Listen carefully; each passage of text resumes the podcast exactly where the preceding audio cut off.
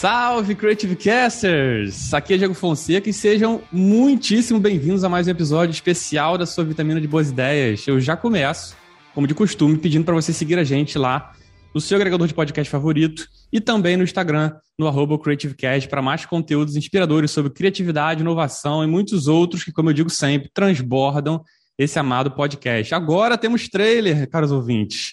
Então acabou a desculpa para espalhar essa palavra de carinho e acalanto por aí com todo mundo. Ao meu lado, com o nome marcado. Aí começam já, né? Todos aqueles aqueles trabalhos, aquele trabalho de redação bonito que o Claudinho gosta, né? Então, com o nome marcado eternamente em meu coração, Claudinho Macedo, pronto para mais um momento especial, meu querido. Amigas e amigos do Creative Cash, eu peguei a referência. É, garoto. E vocês ainda não, mas eu peguei a referência. Vamos em frente. Não vou nem falar muito para vocês também poderem estar na mesma página e entenderem a, a piadinha do nosso apresentador. É isso aí. Vamos em frente. Vamos embora. Eu diria que hoje, esse episódio, arriscaremos a própria pele para que ele seja um sucesso. Ou melhor dizendo, riscaremos a própria pele com o maior prazer, pois contamos com a presença de uma tatuadora excepcional aqui conosco. Na pele, as marcas das suas belíssimas tatuagens e no sangue, o espírito empreendedor correndo solto de designer a tatuadora, e falando assim, pode parecer super simples e fácil, mas ela veio aqui hoje contar toda essa trajetória cheia de desafios, perrengues, mudanças e, claro, comemorar as vitórias também, porque é isso que interessa. Diretamente da amada Terrinha, um prazer intatuável recebê-la aqui hoje no Creative Cast. Claro Benatti, seja muitíssimo bem-vinda e obrigado por aceitar o nosso singelo convite. Ai, muito obrigada, estou muito feliz de estar aqui. Foi uma honra, na verdade, eu me estreia em podcast, nunca tinha feito, Olha. nunca participei. Então, estou super empolgada e muito feliz. Muito obrigada, de verdade. Pô, maravilha. Prazer é absolutamente nosso. Então, prepare os seus ouvidos, caros ouvintes, pois a tatuagem hoje estará em forma de conteúdo para que esse episódio fique marcado eternamente na cabeça e no coração de todos vocês. Claudinho, ri para mim, porque eu tô, hoje eu tô poeta mesmo. Eu, eu, eu, não queria te interromper, mas, cara, desculpa, minha cara não, não, não, não, mente. É isso aí. cara, tá demais. Que, então, já que temos muito o que falar e o Claudinho está se divertindo, vocês também precisam se divertir e a gente se encontra depois da vinheta. Não sai daí, que a gente já volta. Creative Cast, a sua vitamina de boas ideias. Clare, seja muito bem-vindo mais uma vez. Nossas boas-vindas também é, estendidas para os nossos caros ouvintes. Eu já começo revelando né, a satisfação em poder contar com você aqui conosco para falar dessa trajetória repleta de aventuras que eu tive o prazer de acompanhar. Estava falando aqui no Off Record, né? É, no seu canal lá da família Mirante, que vamos abordar aqui. Vamos falar sobre tudo, né? Esse que é o que, é o que importa. E para começo de conversa, eu começo com uma pergunta um pouco básica para a gente começar essa caminhada aí, junto com os nossos ouvintes, para o início de tudo, né? Como tudo começou profissionalmente, assim, para fazer o início dessa, dessa sua trajetória, para a gente ir andando juntos. Devagar, né? Porque tem muita história, na verdade. É, isso aí. tem até que me controlar aqui, tá, meus queridos? Porque eu falo bem. Então, assim. Vambora.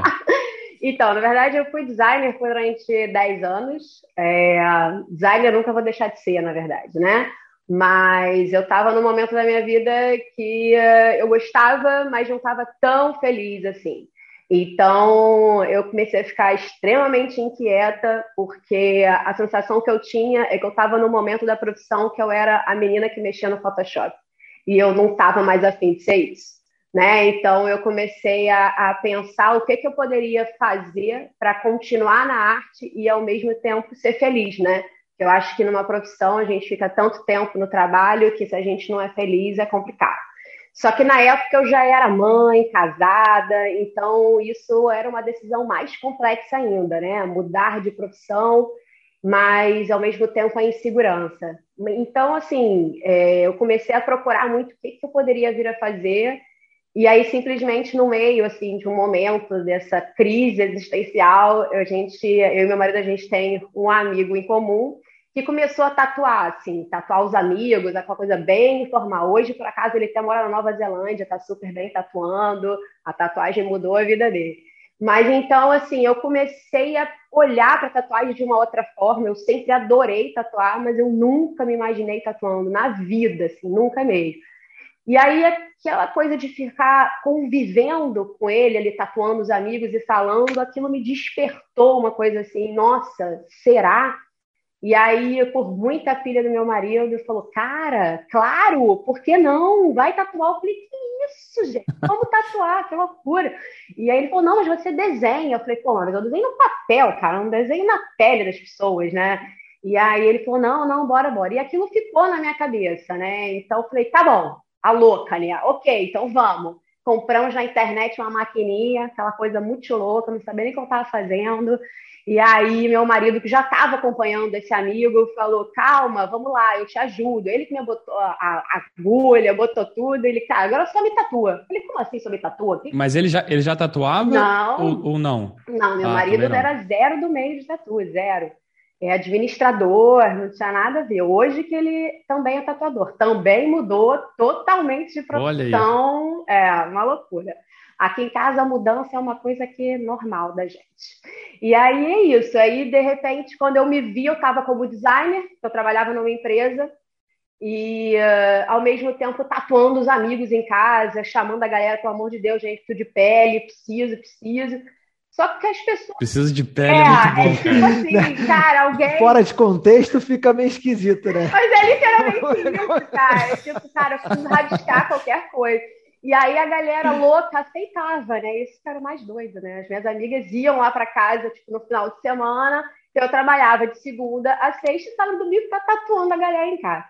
E aí eu comecei a perceber que eu falei, pô, peraí, mas eu não tenho nem mais idade para ficar brincando assim de que, que eu vou fazer. Eu tenho que tomar um rumo na vida. Eu já era mãe, inclusive, né? Então, peraí.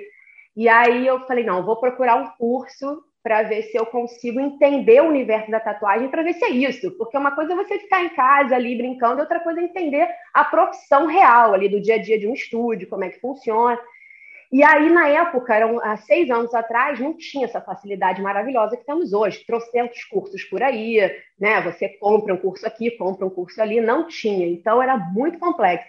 E eu consegui entrar num curso bem concorrido no Rio de Janeiro, que é de um estúdio bem grande, assim. E ele não dava curso há séculos. Então, foi uma grande sorte também. Eu acho que nada é por acaso nessa vida que ele abriu a turma ali naquele momento. Eu estou resumindo, tá, gente? Porque senão eu fico aqui louco. Não, no resumo. Falando ó, Então, no, eu entendi, não sei se o Claudio me percebeu, é que, que, eu vi que esse processo de, ah, então legal, vou começar a tatuar, vou chamar uns amigos, isso está muito rápido, assim, né? Normalmente, é. esse processo envolve um. A, a, pessoa fica digerindo um pouco essa história, começa a entender. Você falou que justamente que não era fácil porque você já era mãe, então não podia ser uma coisa tipo assim, né? Você falando uma, uma aventura qualquer, tinha que ser uma coisa com um pouco mais de fundamento para você dizer assim, cara, eu preciso saber se eu vou conseguir, é, né, entre aspas, viver disso, né? A expressão. Exatamente, exatamente. Porque é isso é uma, é uma troca de profissão, mas é aquilo que eu falei, eu não era muito, eu era nova, né? Então eu já tinha, eu já era consolidado no mercado de trabalho, na, na, no design, eu já tinha ali né, o meu nome e tal, e de repente, do nada, vira a página você é tatuadora, começar do zero. Então, tinha um grande peso de responsabilidade envolvida nisso também. Né? Então, assim, essa parte dos amigos ajudarem é, foi maravilhoso, realmente. Isso foi um processo, não foi da noite para o dia. Até porque, óbvio, que tem a questão também de eu entender o que eu estava fazendo. Inclusive, eu passei vários perrengues, óbvio, né? Não sabia, a agulha agarrando na pele. Eu falei, gente, mas a pele dessa pessoa é muito estranha, né? Na verdade, não era a pele da pessoa que era estranha, a pessoa que não sabia, né? Tá fazendo. Eu fico pensando, Clary, na pessoa. Enquanto você ficava pensando, essa pele é meio estranha, tá agarrando. Não, você não tá entendendo. E eu era sincerona máxima, sempre fui. Né? Eu falo, gente, não tô conseguindo, não. O negócio não tá indo.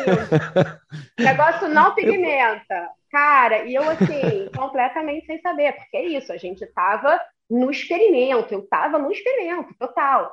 E eu agradeço demais os meus amigos da época, eu, cara, eu sempre falo isso, sou assim, muito agradecida, porque se não fosse por eles, cara, seria impossível ter esse começo, né? Todo mundo que começa na tatu tem esse iníciozinho difícil, né? Porque quem é que vai dar a pele para você? Só os amigos malucos mesmo. É, e essas, essas pessoas que deram a pele são até né, as pessoas que acho que você tem que realmente agradecer porque estão aí. Mas normalmente quando você tem uma transição dessa, a gente discute isso em, algum, em, né, em, alguns episódios que vem gente falando sobre isso. Normalmente tem aquele círculo que fala assim: que isso, cara, você tá maluca, cara? Como é que você vai largar uma coisa para outra? Sempre tem. Assim, como é que você equilibra esses dois, dois lados da balança, né? Porque, assim, pela coisa boa, você tinha teu marido do seu lado dando um super apoio, que eu acho que esse era o, né, o grande ponto importante, pessoa que já te conhece, Principal, né? Com certeza. Mas acho que tem, tem sempre aquela, aquela, aquelas, né? No plural, muito, muito pluralizado, né? Aquelas pessoas que se falam um pouco sobre o seu, o seu lance, né? O seu novo planejamento. Fala assim, pô, que isso, cara? Você tá maluco? Como é que você vai fazer? Vai largar tudo para começar do zero outra coisa? Você é mãe, é. começa a jogar uma responsabilidade em cima de você, entendeu? É louca! Você é louca, cara. É.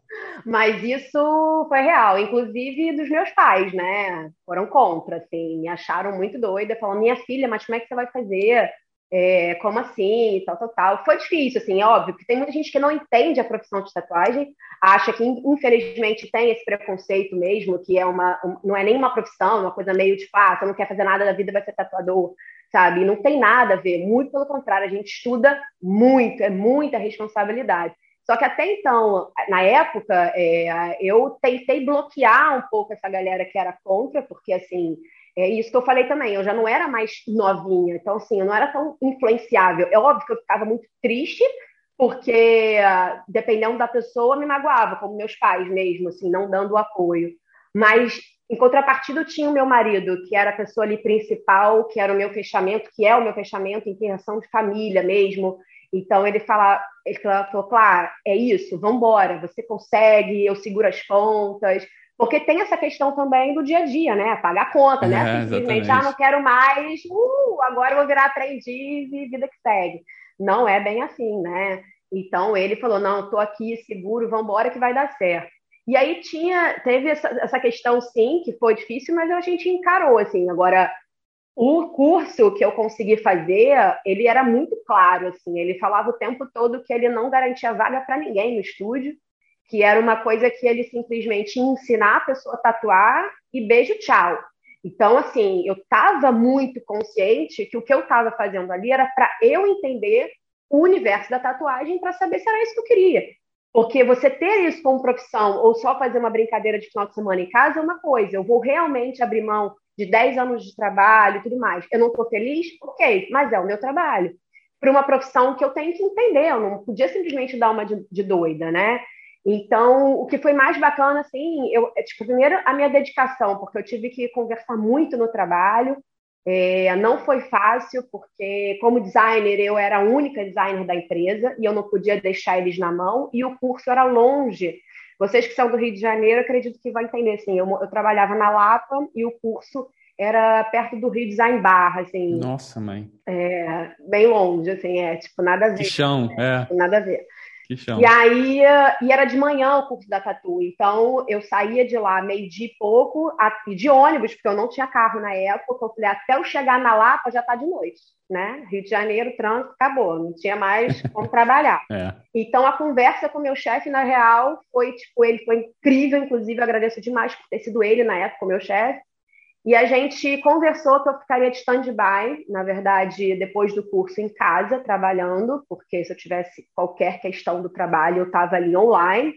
E segunda, quarta, sexta, eram outros dias, eu trabalhava quase o dobro. Ficava quase 12 horas no trabalho. Tipo, eu fiquei numa maratona durante seis meses, enlouquecida, e ainda tinha filho pequeno. Tipo assim, né? Para poder fechar o pacote. Eita, que legal. Pois é, eu entrava é. cedíssimo no trabalho, saía tarde, mas assim, era um objetivo maior, né? Era um foco maior. E para minha grande surpresa, assim, eu, eu ralei muito nesse curso, porque tinha trocentos exercícios que a gente levava para casa, tinha que fazer pele artificial, tinham todas umas etapas que você não passava adiante se você não fizesse, executasse bem ou outra. Afinal de contas, tatuagem é uma grande responsabilidade. E na época ele falava muito: é o meu nome que está em jogo, é o nome do estúdio, é o curso que está fazendo. Então eu quero que você saia daqui realmente sabendo o que você está fazendo, tatuando. E quando acabou o curso, eu já estava tipo, ok, o que eu vou fazer da vida? Beleza. E aí uh, ele me chamou para conversar, o dono do estúdio, e falou: Clara, eu queria te fazer um convite, eu quero saber se você quer ser minha aprendiz. Aí pronto, quase cai para trás, né? Olha, que legal. Eu falei, cara. Que maneira. Falei, ferrou, porque assim, era tudo que eu queria, mas ao mesmo tempo era aquela coisa assim: é real, vai acontecer. Sabe? Então era aquela decisão. Esse foi o ponto da virada. Foi o ponto da virada, porque quando eu estava no curso, eu te falei, eu estava aprendendo e entendendo esse universo. Aí depois eu ia ver o que, que eu ia fazer. Né? Se eu ia pedir demissão do trabalho, se eu ia tentar alguma coisa, algum estúdio próximo lá, o que, que eu ia fazer. Mas não, de repente, um dos estúdios, maiores estúdios do Rio, que é, são, ele é bem disputado, inclusive, porque ele tem um nome muito forte, porque ele é tradicional lá e tudo mais, sabe, simplesmente abre a porta para mim. E aí eu cheguei e eu não esperava. Então, isso é uma coisa que eu fiquei, tá, e agora? É uma, uma puta chancela, né, cara? Exatamente. Legal. Eu não podia simplesmente falar, ah, não quero não, vou pensar. então, não tinha esse timer, porque eu falei, só que eu expliquei para ele, eu falei, olha, eu tenho um trabalho. Porque os meninos que faziam curso comigo eram todos muito novos, faziam faculdade, era aquela coisa assim, ah, tipo, ah, primeira profissão, vou ver qual vai ser e tal, tal, tal. Eu não, eu já estava no outro momento da minha vida, sabe? Então, não era assim. E aí eu cheguei em casa, conversei com o Lucas, eu falei, cara, e agora? Ele falou, agora você não vai fechar essa porta, pelo amor de Deus, a gente dá o nosso jeito aqui. Vai, cara, tu vai entrar nos estudos maiores que tem, você vai sugar um monte de informação, porque curso é curso, dia a dia é dia a dia, né? É. Outra coisa. E aí veio a questão do salário, né? Que eu falei, meu Deus do céu, né? Da noite pro dia você é aprendiz. Tipo assim, caraca, né? Vou pegar ali a rebarba do babado ali e seja que Deus quiser, né? Só que aí, para variar, eu tentei conversar, né, no trabalho, aquele meu chefe incrível que eu falei, eu agradeço horrores por ele, uhum. que eu falei, cara, eu não posso pedir demissão. Eu tenho que ser demitida para eu ter pelo menos uns direitos aí, um seguro. Um colchãozinho, né? Exatamente. Pelo amor de Deus. E aí rolou essa conversa super aberta. Eu fui assim, tipo, sincerona máxima, abri meu coração ali, falei, cara, eu tô mudando radicalmente, é um risco, eu sei, não, não, não. E ele falou, calma, eu tenho um sócio, que eu não posso decidir nada sozinho, e eu te dou a resposta na segunda-feira. Isso era uma sexta, quase morri. Passei o final de semana desesperada. Falei, gente, o que, que eu faço da vida, né? E aí ele veio com a notícia linda que eu não podia sair de imediato para poder fechar os projetos, óbvio, que eu não sou doida, uhum. para não deixar ninguém na mão. Então, em paralelo, eu conversei no estúdio, ele entendeu também, né? Que tem, rola uma responsabilidade. E aí sim, aí fechei o ciclo do design e entrei efetivamente num estúdio comercial. E esse dia, como é que foi esse dia, assim? Porque, é, não sei, qual foi a sensação de você simplesmente ver, porque assim, tem aquela coisa de você falar assim, ah, não, meu planejamento aqui daqui a um ano, eu largo o design e começo a tatuar, não sei o quê, mas tem o um momento que isso acontece, assim. Qual foi a sensação? E deixa eu aproveitar, deixa eu aproveitar e perguntar, Clary, é, quanto tempo durou desde que você Tipo, falou, ah, vou, vou, vou ver qual é dessa parada de tatuagem até esse dia que você, tipo, cara, agora eu tô, eu tô, tô indo para uma vida nova. É, é para valer, isso. Cara, foi muito rápido. Se eu te disser que às vezes eu me assusto quando eu faço essas contas, porque eu comecei a palpitar o coração de não querer mais ser designer. Eu me lembro até que foi uh, final de 2014, mais ou menos, novembro, dezembro. E uh, esse, esse papo rolou no final do ano, e aí uh, teve o Tattoo Week, que é o evento, uma convenção de tatuagem no Rio de Janeiro, uhum. Uhum. que é onde tinha um stand enorme desse estúdio. E foi onde eu fui conversar e fiz meu primeiro contato de possibilidade aí de estar, de, de, tá, de querer fazer curso e tal. Então, assim, foram uns dois meses pensando, acompanhando esse amigo que tatuava e tal, até efetivamente tentar alguma coisa. E aí o curso, como eu falei, foi. É, eu, a história do curso é muito louca também, que eu pulei assim, porque eu estava no resumão, mas é uma coisa assim que eu acho que nada é por acaso nessa vida real. Por isso que eu acho que estava tudo muito escrito, assim, eu acredito muito nessas coisas. É, é engraçado porque quando eu cheguei no stand, eu falei, olha, eu queria fazer, eu vi que no site de vocês vocês vão dar um curso há três anos. E eu vim aqui, na cara na coragem, perguntar tete a tete, e aí, vocês vão dar curso, não vão? Ele, ah, então, quem dá o curso é o dono do estúdio, tal, tal, tal. Ele não está aqui, mas vou fazer o seguinte: eu vou anotar teu nome aqui, teu telefone. Segunda-feira a gente entra em contato, a gente fala sobre o curso. Tá, tô esperando a ligação até agora, né, no caso. Ninguém me ligou, não. aí eu falei, tá ótimo. Aí na segunda-feira meu marido falou, e aí, tal? Eu falei, cara, não ligaram. Eu falei, cara, o interesse é seu, liga você. Liga, vai, vai ver qual vai ser e tal, tal, tal. E aí eu liguei, e aí ele atendeu, eu, eu no trabalho, tá? Momento trabalhando no escritório, aquela louca, né? Legal que estúdio tatuagem.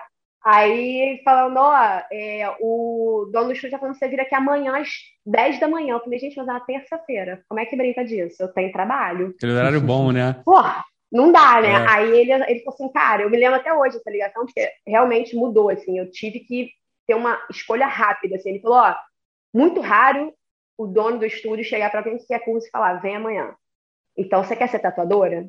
Se eu fosse você, eu viria amanhã. Falei, menina, eu nem pensei duas vezes. Eu falei, vou, mas claro que vou, gente. Estou lá já. Caraca, Fui. Que loucura. Liguei telefone, eu falei, marido, liguei pra Lucas, né? Eu falei, gente, o que eu faço agora? vou, não vou? Ele, amor, a gente inventa qualquer coisa, a gente vai estar tá lá amanhã. Só que, cara, inventei uma dor de barriga. Cheguei, cara, esse negócio acontece rápido, né? Que ninguém espera. Olha, isso mesmo que eu inventei. Cheguei lá, o melhor, ele nem olhou pra minha cara, a pessoa tatuando loucamente. E aí eu chego eu, né? Opa, sou a menina aqui que tá interessada no curso e tal. E aí ele. Aquela coisa de filme, né? Aquele coisa, né? O cara tatuando, Não. aí você chega ele. Tudo bem, Clary? Nem olha pra tipo, sua cara. O cara vê uma. Não, ele nem olha, ele nem olha aqui, ó. Um vulto, um vulto aqui pra situação. E aí ele olha para mim e fala assim: ah, ok, continua tatuando. É, você trouxe seu portfólio de desenho? Cara, eu fiquei com uma cara de tacho. Eu falei, meu filho tem isso não, gente. Num desenho, desde a época da faculdade, ninguém me avisou que eu tinha que trazer aquele portfólio de desenho. Aí ele falou, olha, então... E aí eu tenho uma tatuagem minha aqui no braço, que são os desenhos mais ornamentais que eu fiz, e eu, nem é, na época não era tatuadora, obviamente, e eu dei para um tatuador fazer, né? Aí olha a inocência da criatura aqui. Eu falei assim, não, então, esse desenho aqui, por exemplo, é meu. Juro por Deus, ele fez aquele olhar meia bomba assim para mim e falou assim: isso, isso não é desenho para mim. Nossa. Virou assim. Eu falei, opa, Eita. Tá bom, querido, tá ótimo, maravilha. Cartão de visita legal. É, olha que benção, né? Aí ele falou, olha, desenho para mim é um realismo. Você vai pegar uma foto, alguma coisa e vai desenhar. Aí a gente conversa. Sábado você volta aqui e a gente se fala. Gente, eu não fiquei nem cinco minutos no estúdio. Faltei o trabalho, momento. Falei, gente. Dor de barriga piorou. Dor de barriga piorou, quase, né? Desmaiei ali, mas tudo bom. Cheguei no carro com aquela cara de caixa e Lucas, e aí, como foi? Eu falei, não foi, né? Falou que, que eu tinha que ter desenho, nananã, aí, uh, e falou para voltar no sábado. Aí o Lu falou, claro, mas cara, ele não te deu não. Vamos pensar nisso aí. Ele te deu uma outra oportunidade. Então você vai. Essa hora, claro, você pensou que. Pô, não sei se é. Não, na, já era. na hora eu achei assim, por quê? é, é aquilo que, depois que você conhece a pessoa, você entende um pouco, mas ele era um cara meio abrutalhado, sabe? Então você fala, meu Deus, onde é que eu tô me metendo, né? Um homem todo tatuado, tatuado, saindo pelos negócios. Aquele estúdio gigante e eu lá, né? Opa, tudo bom? Eu queria só conversar. Cara, não nem olhou para mim. Então eu já fiquei meio, hum. Mas ok, eu queria muito aquilo, porque aquilo para mim era só um momento, era um curso que eu tinha que fazer para ver o que eu ia fazer da minha vida, né? Então, assim, era um momento que eu tinha que passar. E aí ele falou, cara, você vai então no sábado, e aí eu aproveitei o dia que eu faltei, né? Já que faltei, né? Fui numa papelaria, porque eu casada, eu já não tinha mais nada, nenhum lápis, nenhuma nada, porque tudo estava na casa da minha mãe. Aí eu fui eu na barra alimento, peguei a primeira papelaria, a gente comprou papel, tudo, sentei na frente da internet, peguei a primeira foto que eu via, meti e comecei possuída a desenhar o tal do realismo, né? E quem sabe desenhar realismo sabe que não é da noite para dia. O negócio não cospe assim um desenho realista, né? Então a gente ali não, não entende. Sábado volto lá humildemente com meu único desenho, aquele portfólio, um só. Aquele momento. Cheguei lá, eu falei, olha, tô aqui com desenho, hein, nani, nani. Aí ele olhou para mim, ah, ok, agora eu vejo que você tem técnica, precisa melhorar umas coisas aqui, mas agora a gente pode conversar. Aí rolou a conversa. Aí ele falou do curso, que era o que que era, como era, valores, inclusive, né? E tudo mais. Eu falei, ah, tá bom, ok. E aí ele falou, no final, então vou anotar seu telefone. Eu falei, gente, mas não é possível, o negócio só anota telefone, mas ligar que é bom. É só isso, né? Aí, ligar que é bom, nada. Ligar que é bom. E eu não tinha nem opção, porque o outro curso que eu tinha visto na época era em São Paulo. Aqui no Rio, na época, não tinha curso, cara, era uma coisa desesperadora. Eu falei, gente, eu preciso desse momento. Eu falei, bom. Para inventar uma dor de barriga ia ficar um pouquinho mais complicado. Né? Muito, pra, cara. Pra, ia, ia, exatamente. É. São Paulo ia dar ruim em geral, não ia, não ia rolar. E aí eu falei, cara, fiz o que eu podia, botei na minha cabeça assim, sabe? Eu falei, ah, ok, fui, tentei, fiz. O homem tá lá agora com meu telefone de novo, né? Porque teoricamente já era pra tá tendo, né? Telefone não tá. E aí eu falei, vou para casa e vou continuar tatuando as minhas amigas e continuar no design, tentar ver vídeo no YouTube, vou por mim mesma. Vai que um dia esse homem me liga, né? Maravilhoso. E aí, cara, isso que foi o mais bacana. Duas semanas depois, me liga o próprio, falando, claro, para variar, né? No dia seguinte, 10 da manhã, pode estar aqui. Eu falei, gente, isso é palhaçada, né? Mas tudo bom. Então tá, né? Eu vou, gente, eu vou. Chego lá, dou de cara com dois garotos sentados assim. Eu falo, gente, o que vocês estão fazendo aqui? O que, que é isso? Ah, hoje é o primeiro dia do curso. Menino, cá e para trás. Como é que ele não me avisa isso? Primeiro dia do curso, só me manda até a barra para dizer isso. Eu não conversei com o meu chefe. O primeiro teste era esse. O primeiro teste já era esse. Eu falo, gente, na hora do expediente do meu trabalho, porque ninguém ali trabalhava, não, né? Tudo adolescente, tudo galera tranquila. Eu falo, gente. E aí, o mais bacana disso tudo é que eu conversando com os meninos antes de entrar lá no estúdio, ele, nossa, eu tô esperando esse curso há um ano. Falei, um, um ano? Aí ele, cara, eu já tô, o outro, há seis meses, oito meses, sei lá, já tava desistindo. Aí olham para mim e falam, e você, Clara? Eu falei, cara, eu tô há duas semanas. Cara, os moleques, não é possível. Duas semanas, eu falei, gente. E aí isso mexeu pra caramba comigo, porque eu falei, cara, era muito pra ser, né? Porque eu falo, pô. Não, você já parou pra pensar que talvez esse curso só abriu porque você foi de, de curiosa ali na Tatuí perguntar e de repente instalou assim, vai, será? É, porque de repente, Vambora. assim, não é um curso que você. Ele fala isso, é no máximo três, quatro pessoas, porque é o número de marcas que ele tinha ali, e ele tem que dar atenção, porque é um curso de tatuagem, não é um curso para 30 pessoas. Sim. Então, de repente, foi isso mesmo. De repente, eu completei sem querer ali o interesse da turma. E aí ele falou: ah, então tá bom, já tinha dois meninos esperando, vamos juntar ela e, e vamos fazer esse curso.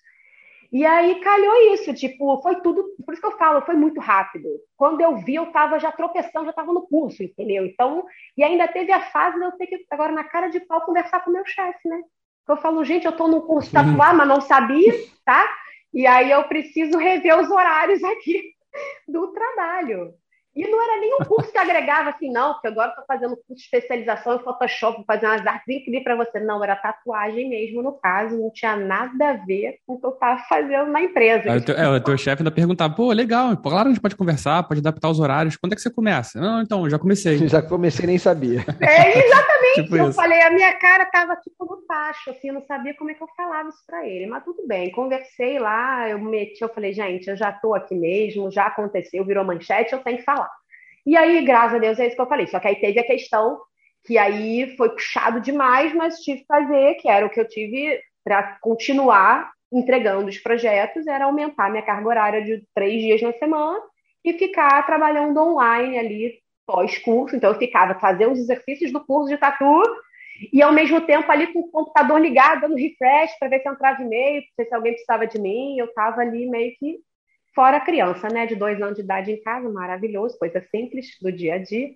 Eita. Coisa tranquila. Nessa, nessa época, nessa época, assim, nem, óbvio que, né, pandemia, não vou nem falar desse aspecto como mudou o trabalho remoto, mas é, era um, era um caos especial, assim, é. teu, de, de ficar, não existia o trabalho não. remoto ainda onde você trabalhava? Não, ah. zero, zero. Foi totalmente por conta da logística.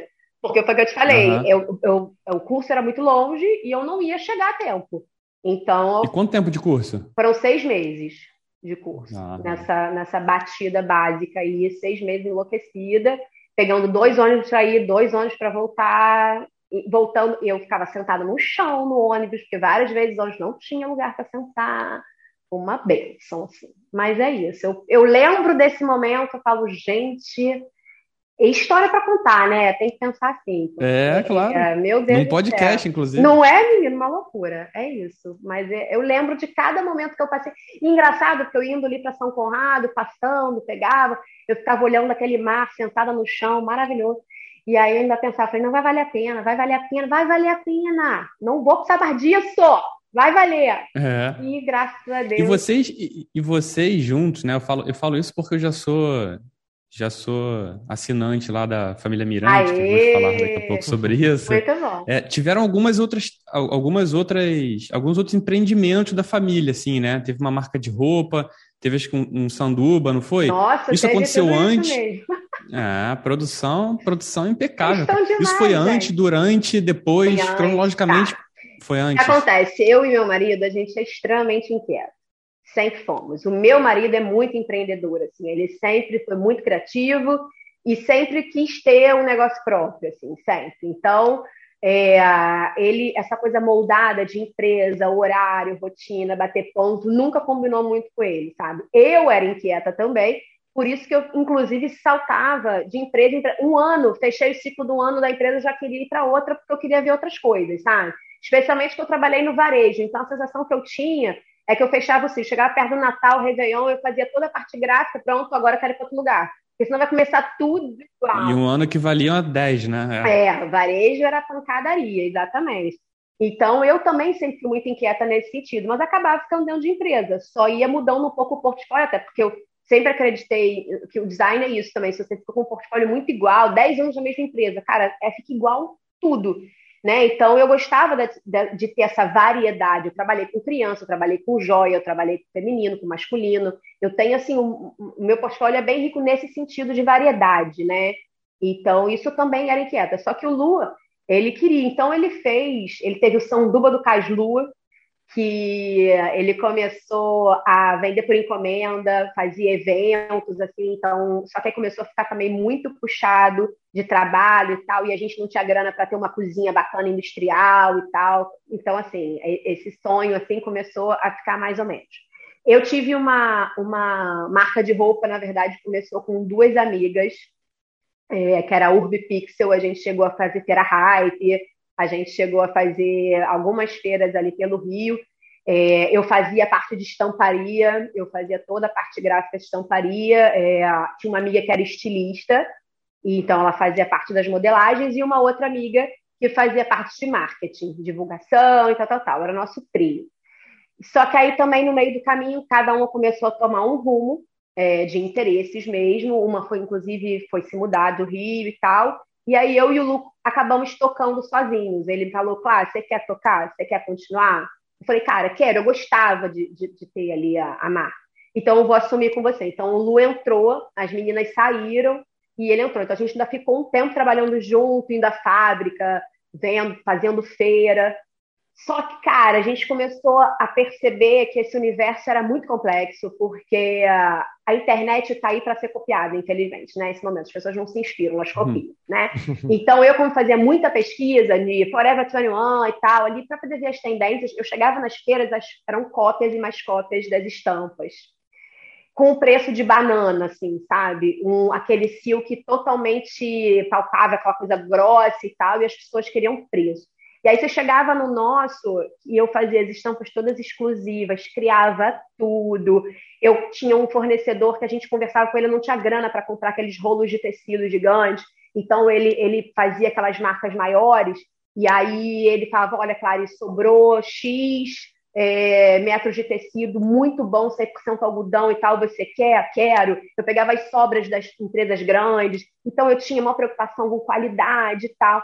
Aí, na hora da venda, obviamente, eu tinha que botar um preço maior pelo investimento que eu dava. Putz, aí a galera não comprava, sabe? Falava, não, mas aqui tá caro, que do lá tá ótimo. Aí você ia lá, era tal da cota do negócio. Nossa. Então, assim, quem entendia de, de moda, eu me lembro que entrou uma menina é, no nosso stand, eu falou, gente, essa pessoa toca em todas as coisas. Ela tocava em tudo, ela olhava o silk, ela olhava para dentro, ela falou, gente. Aí ela veio, quem fez isso aqui? Aí eu falei, ah, fui eu, que minha mãe ela, cara, vocês estão de parabéns. Eu rodei a, a, a, a, feira inteira. É o primeiro stand que eu vejo qualidade de roupa. Falei, gente, eu vou até te abraçar, minha filha, porque, pelo amor de Deus, alguém tá dando valor pro negócio. Porque como eu trabalhava nisso, com varejo, Sim. eu sabia das coisas já, sabe? Eu estava ali dentro do métier, eu entendia. Nossa, mas era uma competição muito injusta ali, sabe? E aí eu confesso que antes que desse problema de prejuízos e tal, tal, tal, a gente conversou e preferiu encerrar. E aí a coleção a gente fez um super bazarzão mesmo para poder fechar e fechar esse ciclo. Né? Então também não é com tristeza, mas é, são experimentos que a gente foi tentando, Sim. foi tentando Total. É, você acha que esses, esses experimentos é, deixaram a decisão menos difícil de você fazer essa transição? Por saber que. É, porque, sim, tem um, tem um romantismo atrás do empreendedorismo, né? Acho que o Claudinho fala isso muito melhor do que eu, né? É, e as pessoas veem que, cara, o buraco é muito mais embaixo, né? Quando você vê para uma transição de carreira, você fala mesmo, ah, vou começar do zero. Você tem que ter algumas amarras para você entender. E essas amarras, às vezes, são muito mais emocionais do que estruturais, né? Sim, sim, sim. É, você acha que essas, essas, esses experimentos, né? É, eu não digo nem experimentos, né? Na verdade, foram essas, essas experiências, essas né? vivências. Né? É, é. Deixou, é, elas deixaram esse processo de mudança de, de design para para o mundo da, da tatu, assim, mais, menos difícil? Olha, talvez. Eu acho que talvez meu subconsciente, né? Porque uma coisa que eu sempre falei, meu marido sempre falou, ele falava sempre comigo, claro, design você nunca vai deixar de ser. Eu tinha um grupo muito grande de contatos, tenho até hoje, hoje um pouco menos, claro que já estou um tempo, mas assim, eu botei muito na minha cabeça que se ninguém vai fazer nunca nada por mim, assim, eu que tenho que fazer. Então, assim, deu muito ruim, a tatuagem não deu certo, eu volto com o meu rabinho entre as pernas, faço lá os meus contatinhos de novo, entendeu? E você, designer, paciência. Mas pelo menos eu vou ter essa consciência na minha vida que eu tentei, né? Porque se eu não tento, e aí? Eu vou ficar sempre naquela, ai, mas se eu tivesse ido lá, olha, mas se eu tivesse ligado para eles, olha, mas se... O si é muito complexo, então eu prefiro dar, é, sabe, encarar e tentar fazer e não rolar do que a frustração, porque é isso. Como meus trabalhos mesmo. No design eu ficava pipocando por indicação, ah, Clary, rolou uma vaga aqui, vem pra cá, não sei o que, não sei o que lá. O medo, o frio na barriga dá em todas. Acho que todo mundo tem quando começa uma empresa nova. Você não conhece ninguém, rotina, chefe novo, tudo novo. E eu fazia isso com uma certa frequência. eu gostava disso, porque isso me motivava. Você saber que, pô, vou começar tudo de novo, outra rotina, como é que vai ser, e tal, tal, tal. É, eu tive também uma questão que acho que muitas mulheres passaram. É, quando eu tive minha licença maternidade, quando eu voltei para o trabalho, eu fui demitida, já tinha uma pessoa no meu lugar. Então, isso também foi um baque. Eu tive que, um Gael com quatro meses e meio, conseguir um outro emprego, que é pior, porque normalmente quando eu mudava, era indicação. Então, eu saía de um para ir certo e para outro, né? Eu estava sempre ali. Nesse não, foi uma pancada, porque eu não esperava. Então, também eu falei, não, eu vou encarar, e aí fiz entrevista para caramba, e uma semana eu estava trabalhando de novo. Então é isso, se a gente não, não levanta e sacode a poeira, ninguém vai fazer nunca nada pela gente. Eu, eu sempre acredito nisso. E a, e a, tatuagem é mais ou menos isso. Eu não estava feliz no design, beleza? O que, que eu posso fazer? Pô, tatuagem é uma oportunidade. Se eu não fizer, se eu não correr atrás, não, né, levei as patadas lá do, do, do dono do estúdio e tal, é relevar, cara. É, fazer o quê? Beleza, né? Então, vamos embora, não tem. Isso é quase um roteiro, né, cara? Aquele roteiro meio clássico, né? Do, da pessoa que vai lá se consultar com o mentor, aí o mentor é super grosso, aí no final das contas ele apadrinha, né, a pessoa, não é, sei o quê. É, mas é tipo isso mesmo, É tá? tipo isso, né? Depois né? Ele ficou, Pelo talento, é, é, é, que legal, cara. Elogiou, e, pois é, muito louco. E depois você terminou esse curso, né? Você, depois que virou aprendiz lá e ficou um tempo é, meio que tatuando por esse estúdio, e, e, quanto tempo depois você achou que era hora de fazer o teu espaço, assim? Pois é, inacreditavelmente fiquei só dois meses mesmo no caso. Nossa senhora. O negócio aqui é movimentado, gente. É, cara, é... tô vendo. Mas por quê? Tem todo um motivo, né? Primeiro uhum. dia de estúdio, quando a gente chega lá, que você cai na real o que é ser tatuador. O curso é molezinha, você chega ali, tô ali no curso, a galera trabalhando loucamente, você tá ali só vendo e tal, acabou seu horáriozinho, você vai embora, acabou sim, beijo, tchau. Quando você se depara com a realidade do dia a dia, que você fala, meu Deus, o que, que está acontecendo? Por quê? Porque um tatuador, é, ele tem uma vida muito pesada, assim, porque a profissão exige demais fisicamente. Isso é uma coisa que nós, como designers, eu como designer, eu trabalhava o quê? É a vista cansada, sentadinho, mãozinha e cabeça borbulhando. Quando você vira tatuador, que você começa a lembrar que você tem as costas, que você tem a vista, que você tem o uhum. ombro, que você tem a mão. Tudo dói, é uma, é uma loucura, assim, é um conjunto bizarro, assim, você fala, gente, não lembrava nem que eu tinha tanta coisa nesse corpo, porque doía tudo, eu chegava em casa, o meu dedão, no final do dia, nem, nem mexia, é, é, é uma coisa muito louca. Sem, fora que assim, a gente tinha horário para entrar e não tinha hora para sair. Porque assim, lá no estúdio comercial, você atende walk-in, né? Então, por exemplo, se a gente entra às 11 e pô, o estúdio tá vazio, tá tranquilo, o movimento aqui nem tá bom, mas a gente vai embora às 8. Se às 6 da tarde vem Diego e fala assim para mim, Clare, entrei aqui, me dá uma vontade de fazer uma tatuagem, quero fazer aqui, ó, fechar meu antebraço. Que legal. Aí você fala, claro, Diego, senta aí, querido. Vamos conversar. Conversa. Não, mas eu quero fazer hoje, porque eu tenho uma viagem amanhã e é hoje mesmo que eu quero fazer. Ai. Aí você fala, ô, oh, claro, senta que eu vou criar. Aí você vai criar a tatuagem. Aí você vai aprovar a tatuagem. Aí você começa a tatuar, já são 10 horas da noite. Aí você sai do estúdio uma hora da manhã, mais ou menos, entendeu? Para no dia seguinte estar tá lá plena, no mesmo horário da abertura do estúdio. Então isso começa a virar um looping e que daqui quando você vai ver, o seu cansaço é um absurdo. Fora que eu tinha aquele pequeno detalhe que eu era mãe, né? Hum. Então eu chegava em casa, uma e meia da manhã, duas horas da manhã, eu tinha o quê? Quatro horas para dormir, porque a criança acordava cedo. Né? Então, assim, era uma rotina desumana, para te falar a verdade. Então, e entendia, beleza. Né? E, fora assim, sábado é um dia que bomba. Então, você faltar sábado, cara, é a morte pro estúdio. Você não pode faltar sábado. Pode estar tá doendo, morrendo, mas tu não pode sábado. E aí eu lembro que na época, eu com a maior antecedência do mundo, isso foi uma coisa que me marcou muito também, era aniversário de quatro anos, cinco, eu não me lembro, do meu filho. E mãe, normalmente planeja aniversário de criança com, sei lá, quantos meses de antecedência, né? Fecha salão, é pula-pula, é você sei lá o quê, você faz toda a programação, né? A pessoa na inocência chegou lá, então, no dia X de outubro, negócio tipo assim, faltar três meses ainda eu vou ter que faltar. Ele, ah, que dia que é isso? Sábado. Ele me olhou com uma cara como se eu estivesse assim, falando o fim do mundo. Quase que ele tá atrás. Ele, sábado, você vai faltar? Eu falei, minha gente, é aniversário do meu filho. Não, mas sábado não pode, sábado não dá. Nossa, mas foi assim uma confusão. E aí eu comecei a perceber que eu falei, peraí, tem alguma coisa errada. Não, não pode ser nesse nível, né? A gente também tem que ter vida. Eu vou, vem outro dia, a gente compensa. É um diazinho só, tinham vários tatuadores, tinha, rolava um revezamento das lojas.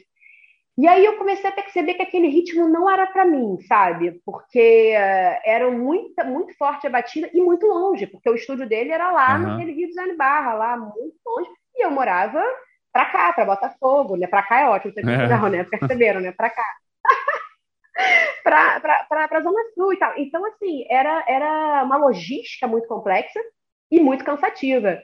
Até que teve um dia que, nesse nível de cansaço, assim, eu cheguei no estúdio chorando, porque o meu olho ardia tanto que eu não conseguia abrir o olho. Eu estava num nível de cansaço, eu vi dirigindo, cheguei lá, eu entrei um pouco em pânico, porque eu falei, cara, se entrar algum, algum cliente agora, eu não consigo tatuar. E como é que eu vou recusar? Eu acabei de trocar de profissão, e simplesmente eu não consigo tatuar, tem alguma coisa errada. Eu estou fisicamente exausta. Era um, era, um, era, um, era um cansaço, assim, daquele que, assim, você não consegue ficar com o olho aberto. E comecei a ficar preocupada. Eu falei, cara, tem alguma coisa errada. Eu, eu será que eu estou na profissão certa? Será que é isso? Aí começou a bananar minha cabeça inteira.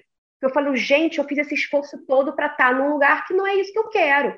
Né? Então, eu falei, peraí, mas eu quero tatuar ou eu não quero estar tá aqui? Esse ritmo, né? São é. duas coisas completamente diferente.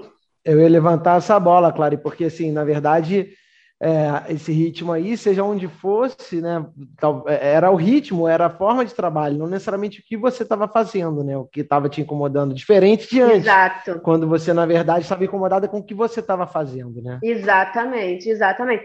E até a questão do cuidado com o cliente. Eu hoje prezo o atendimento absurdamente. Para mim, o, o, o mais importante de tudo é o atendimento. É como eu falo para os meus clientes que eu quero que eles saiam é, daqui com uma experiência engloba tudo, o modo desde o início do e-mail até o dia, até o momento que ele sai com a tatuagem. E isso eu percebia que não tinha essa qualidade nenhuma de atendimento para os clientes nesses estúdios comerciais, no estúdio comercial que eu estava. Porque era praticamente isso, era um atrás do outro. É, o que, que você quer? Diego, é isso? Peraí, só um minuto, tá bom, senta ali, vai, tchau, tchau, valeu. Cara, quando você vai ver, a pessoa está se falando sozinha, você já está com outro cliente, é uma loucura. Então eu acho que fica uma coisa assim muito fria, sabe? E não é o meu estilo que eu gostaria, porque eu acho que é isso. Você está ali fazendo muitas vezes a primeira tatuagem daquela pessoa, ela tem a ansiedade, ela tem o medo, ou então ela tem a questão de uma homenagem ali que ela está um pouco mais sensível. Então você passa por cima daquele sentimento. Isso para mim é muito complexo. Inclusive eu tive a experiência de uma menina que, inclusive, eu lembro até hoje, como me marcou o negócio. O nome do gatinho dela era a primeira tatuagem dela, era um outline, gente, nada demais, mas era um outline de um gatinho escrito Oliver. E ele tinha acabado de morrer e ela foi lá fazer a, a homenagem pro gatinho. Ah, e aí ela terminou a tatuagem e aí ela tava olhando assim, eu falei, pronto, agora o Oliver tá junto com você. Menina, mas a menina chorava. Aí ela desabou. Hum. Aí o que, que eu vou fazer no momento desse? Eu acalmei, falei com ela, falei, não, estamos aqui, não sei o que, sei lá, vai dar tudo certo. Né, né, né. Cara, a menina foi embora, eu levei um esporro, porque eu estava atrasando os outros clientes, estava muito lento, que eu não posso ficar fazendo. Se ela estava nervosa, você poderia o quê? Dar um copo d'água e pronto, entendeu? Porque, mas é o ritmo do estúdio. Sabe? Então, assim, é que eu falo, não, não falo assim, eles estão errados, não é isso, mas eu, eu não me encaixava naquilo ali.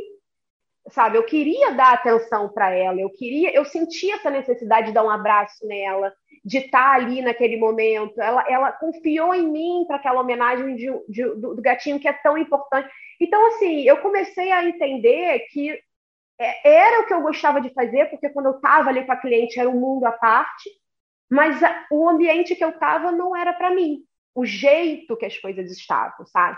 E aí, para completar assim, o ciclo final, para fechar assim, com chave de ouro, saiu um dia, três horas da manhã, duas horas da manhã. Vocês que conhecem a Barra sabem que são aquelas vias, né? Super rápidas ali, e duas, três da manhã, eu, mulher, sozinha no carro. O que, que a gente faz? Qual é o conselho básico né, de todo mundo? Desacelera quando o sinal fecha e fica menos tempo possível no sinal. Então a criatura aqui cansada, exausta, desacelerei e dormi, né? No carro. Eita. Mentira. Pois é. E aí eu acordei assim, não sei como, graças a Deus que eu não acelerei, eu fui desacelerando. Né? Quando eu acordei, eu estava no cruzamento. E aí a, meu olho fez assim, eu falei: chega, chega, não dá, eu não vou botar minha, minha vida em risco. Acabei de trocar de profissão para ser feliz, aí vai e acontece um negócio desse, um desastre desse. Então, cheguei em casa, conversei com meu marido e falei, cara, não dá, aconteceu isso, isso, isso, isso. E aí a gente teve uma grande conversa e falou, então chega, você, a gente vai tentar achar o nosso espaço. Por quê? Porque eu queria fazer os meus horários também, especialmente por conta do meu filho. Eu não via mais o meu filho, eu estava exausta, a qualidade com ele também estava péssima. Então eu falei, cara, eu preciso entender que eu gosto de tatuar e eu preciso então encaixar a melhor forma para que isso flua, inclusive é, parte criativa. Porque quando você está muito cansado, o rendimento da criação cai muito. Sim. Aí chegava um cliente, eu não achava justo com ele Total. criar uma coisa ruim porque eu tô cansada. Eles não têm nada a ver com isso, entendeu? Então eu falei, não, então eu vou. Aí a gente começou, o Lucas na época me ajudou muito. E aí tinha um casarão super antigo, inclusive, é, em Botafogo, aqueles casarões que já assim, você passa reto, você nem vê mais, uhum. então faz parte da, da rua. E tava lá, aluga-se tal, e aí a gente foi, entrou, viu um pé direito alto, era uma sala super bacana. E aí a gente conversou, peguei aquele dinheirinho todo da cor do lado do momento do, do chefe, querido. Uhum. Investimos ali, falou, vamos fazer uma maquiagem bonita aqui. E aí conversei lá no estúdio. Lógico que todos os, os tatuadores foram contra, falando que eu era muito maluca, que eu tinha dois meses, como é que eu ia abrir um estúdio, que eu não tinha experiência, que eu ia me ferrar, porque tinha questão que eu não tinha troca. Tudo isso eu entendi, mas eu falo, gente, mas eu preciso, eu tenho que fazer alguma coisa. E eu não sou louca, eu não vou sair pegar um trabalho que eu não sei fazer. Eu recusei muito trabalho no começo normal. A pessoa chegava, eu quero fazer um realismo maravilhoso da minha mãe. Eu falei, eu não faço realismo. Eu trabalhava com linha. E eu me lembro na época que o dono do estúdio falou: olha, você está escolhendo um dos estilos mais difíceis de tatuagem. Porque geométrico, linha, linha seca, linha fininha, é bem complexo, não tem escape nenhum de erro. Falei, tudo bem, é isso aí que eu quero mesmo. Eu quero um negócio preciso, eu quero, eu vou estudar. E aí Teve um tatuador lá, que um dos poucos que me apoiaram. Eu me lembro também, numa conversa com ele, ele falando, claro, se você é isso que você quer, estuda, minha filha, mas estuda muito, porque você tem que ser a melhor. Para se destacar no universo da tatuagem, você tem que ser muito boa. Cara, aquilo ali entrou que nem um mantra na minha cabeça, né?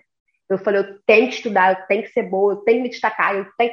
Então eu fiquei naquela coisa de, de, de me dedicar. E outra coisa, eu lá, eu pude me dedicar também ao atendimento que é uma coisa que faz toda a diferença para um cliente. Né? Você volta quando você tem um, um, um, bom trabalho e um bom atendimento, né? Então era um... Você pode fazer do seu jeito, né? Exatamente, exatamente. Tudo bem que no começo era até engraçado, né? Quando você abre um estúdio, meu Deus, né? A pessoa com dois meses abrindo o estúdio, é louca, né? Não tem cliente, claro, né? Opa, uhum. tá ótimo, sou eu aqui. Gente, vem tatuar comigo, né? Só que eu, como designer, olha como é são as coisas. Seis anos mudam muita coisa, né? Se você olhar, assim, há seis anos atrás, olhasse os Instagrams dos tatuadores, era zero foto tratada, aquela coisa jogada, era uma coisa muito assim suja, sabe? E eu, como designer, já tinha um super tratamento. Eu fiz uma logomarcazinha na época e botei marca d'água. E aí tinha uma preocupação de tirar foto com fundo branco. E não, não, não. Aí eu comecei, sem querer, a me destacar no Instagram também, que é uma bela de uma vitrine para você chamar para o seu trabalho. Mas, claro, hum. eu acho que, de certa forma, é, tá aí o reflexo de todo do que se chamou de experimentações, na verdade, de todas as suas experiências ao longo desse processo todo.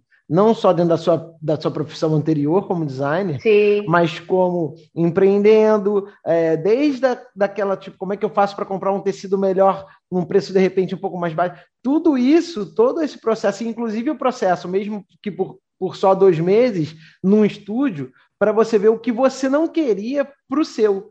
Então, é, isso tudo, tipo, você, todas essas experiências você viveu para para um momento que é esse, onde você consegue, quando você começa a fazer, como você falou, né, assustadores, ah, o negócio é foca na tatuagem, bota a tatuagem lá e, e, é o que importa. Não, não é. Quer dizer, talvez seja para determinado sim, tipo de sim, público, sim, de, determinado tipo de trabalho, naquele ritmo lá que, que você tinha, por exemplo, é, talvez funcionasse.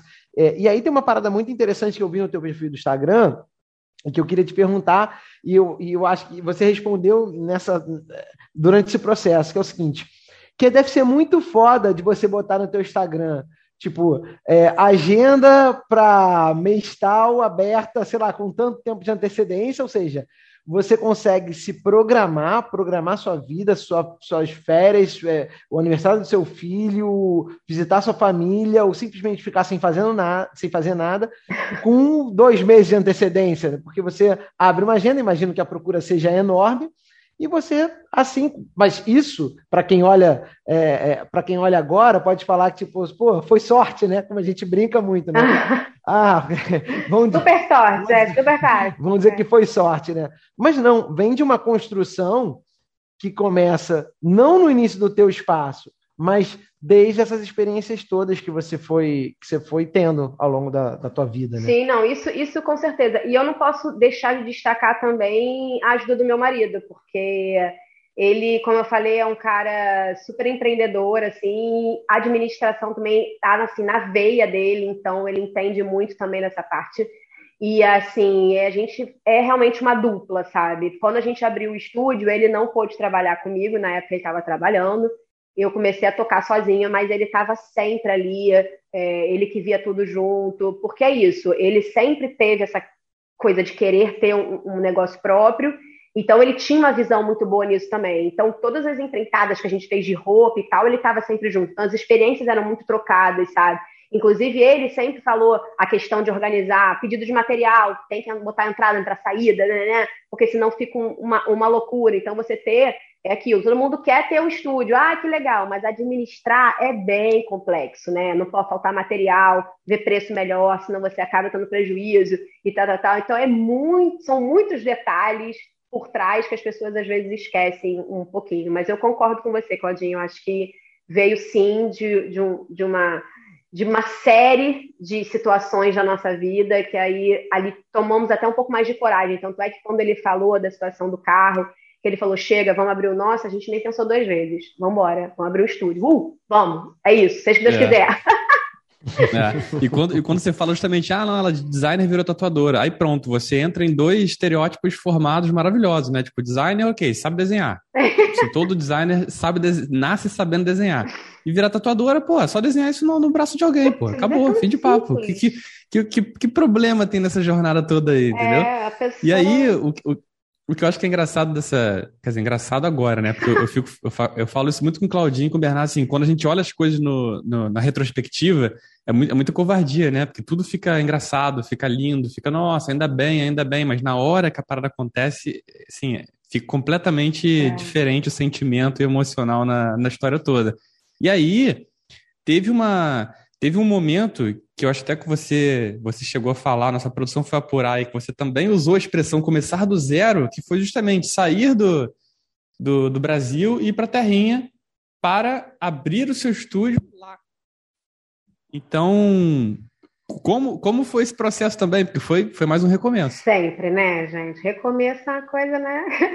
Então, né? É presente, né? É presente aí na tua vida. É engraçado, Clary, que o nosso último episódio, o nosso último episódio, a gente bateu um papo aqui sobre a hora, qual a hora certa de mudar, uhum. né? E, na verdade, eu tô, eu cheguei à conclusão que a gente devia ter te chamado para participar desse episódio, é. porque eu também acho, Claudinho.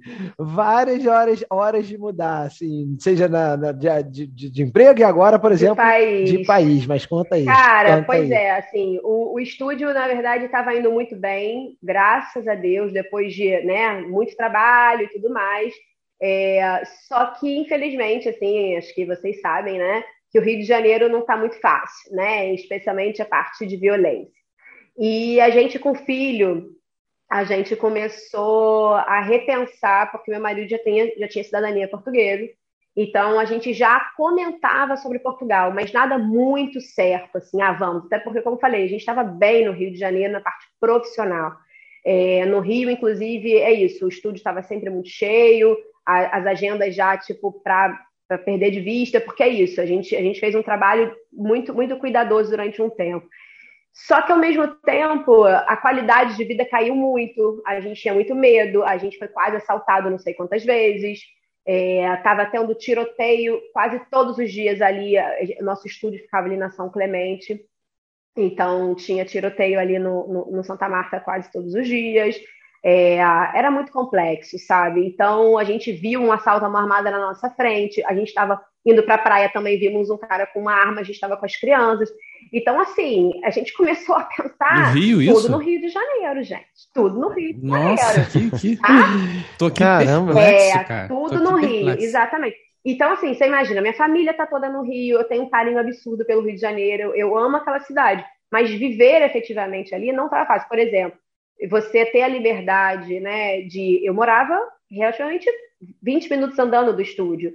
Chegava um certo horário que eu tinha que pedir um Uber para casa, que eu não podia andando. É, isso é muito louco. Mulher sozinho ali em Botafogo, passando, cara, não dá. Ou então eu tô com... Botafogo, vale registrar, zona sul do Rio de Janeiro, onde supostamente se tem um pouco mais de segurança. Quer dizer, suposta não. Onde se tem de fato um pouco mais de segurança, não que eu concorde, mas é um fato. é verdade. Rio de Janeiro na Zona Sul, por concentrar é, né, mais renda e tudo mais. renda per capita, é, é, isso aí. De fato, você tem mais segurança, mais infraestrutura, mais tudo. Enfim, ainda assim, é esse pânico que, que você passava aí. Exatamente. E assim, eu não queria mais, né? Eu fiquei pensando muito também na adolescência do meu filho. Como é que eu ia falar para ele, não, não vai? Como assim não vai, gente? Vou prender criança em casa, o adolescente, não dá. É. Então, a gente tinha essa possibilidade de vir para cá, mas é claro que, assim, é, foi tudo muito pensado, a gente não fez nada da noite para o dia. É, então, a gente, por exemplo, eu e o Lu, a gente resolveu vir fazer férias em Portugal, porque até então eu nunca tinha nem vindo a Portugal. Falei, como é que eu vou me mudar para uma cidade que eu nunca nem vi, nunca nem fui lá, sei se eu vou gostar de Portugal.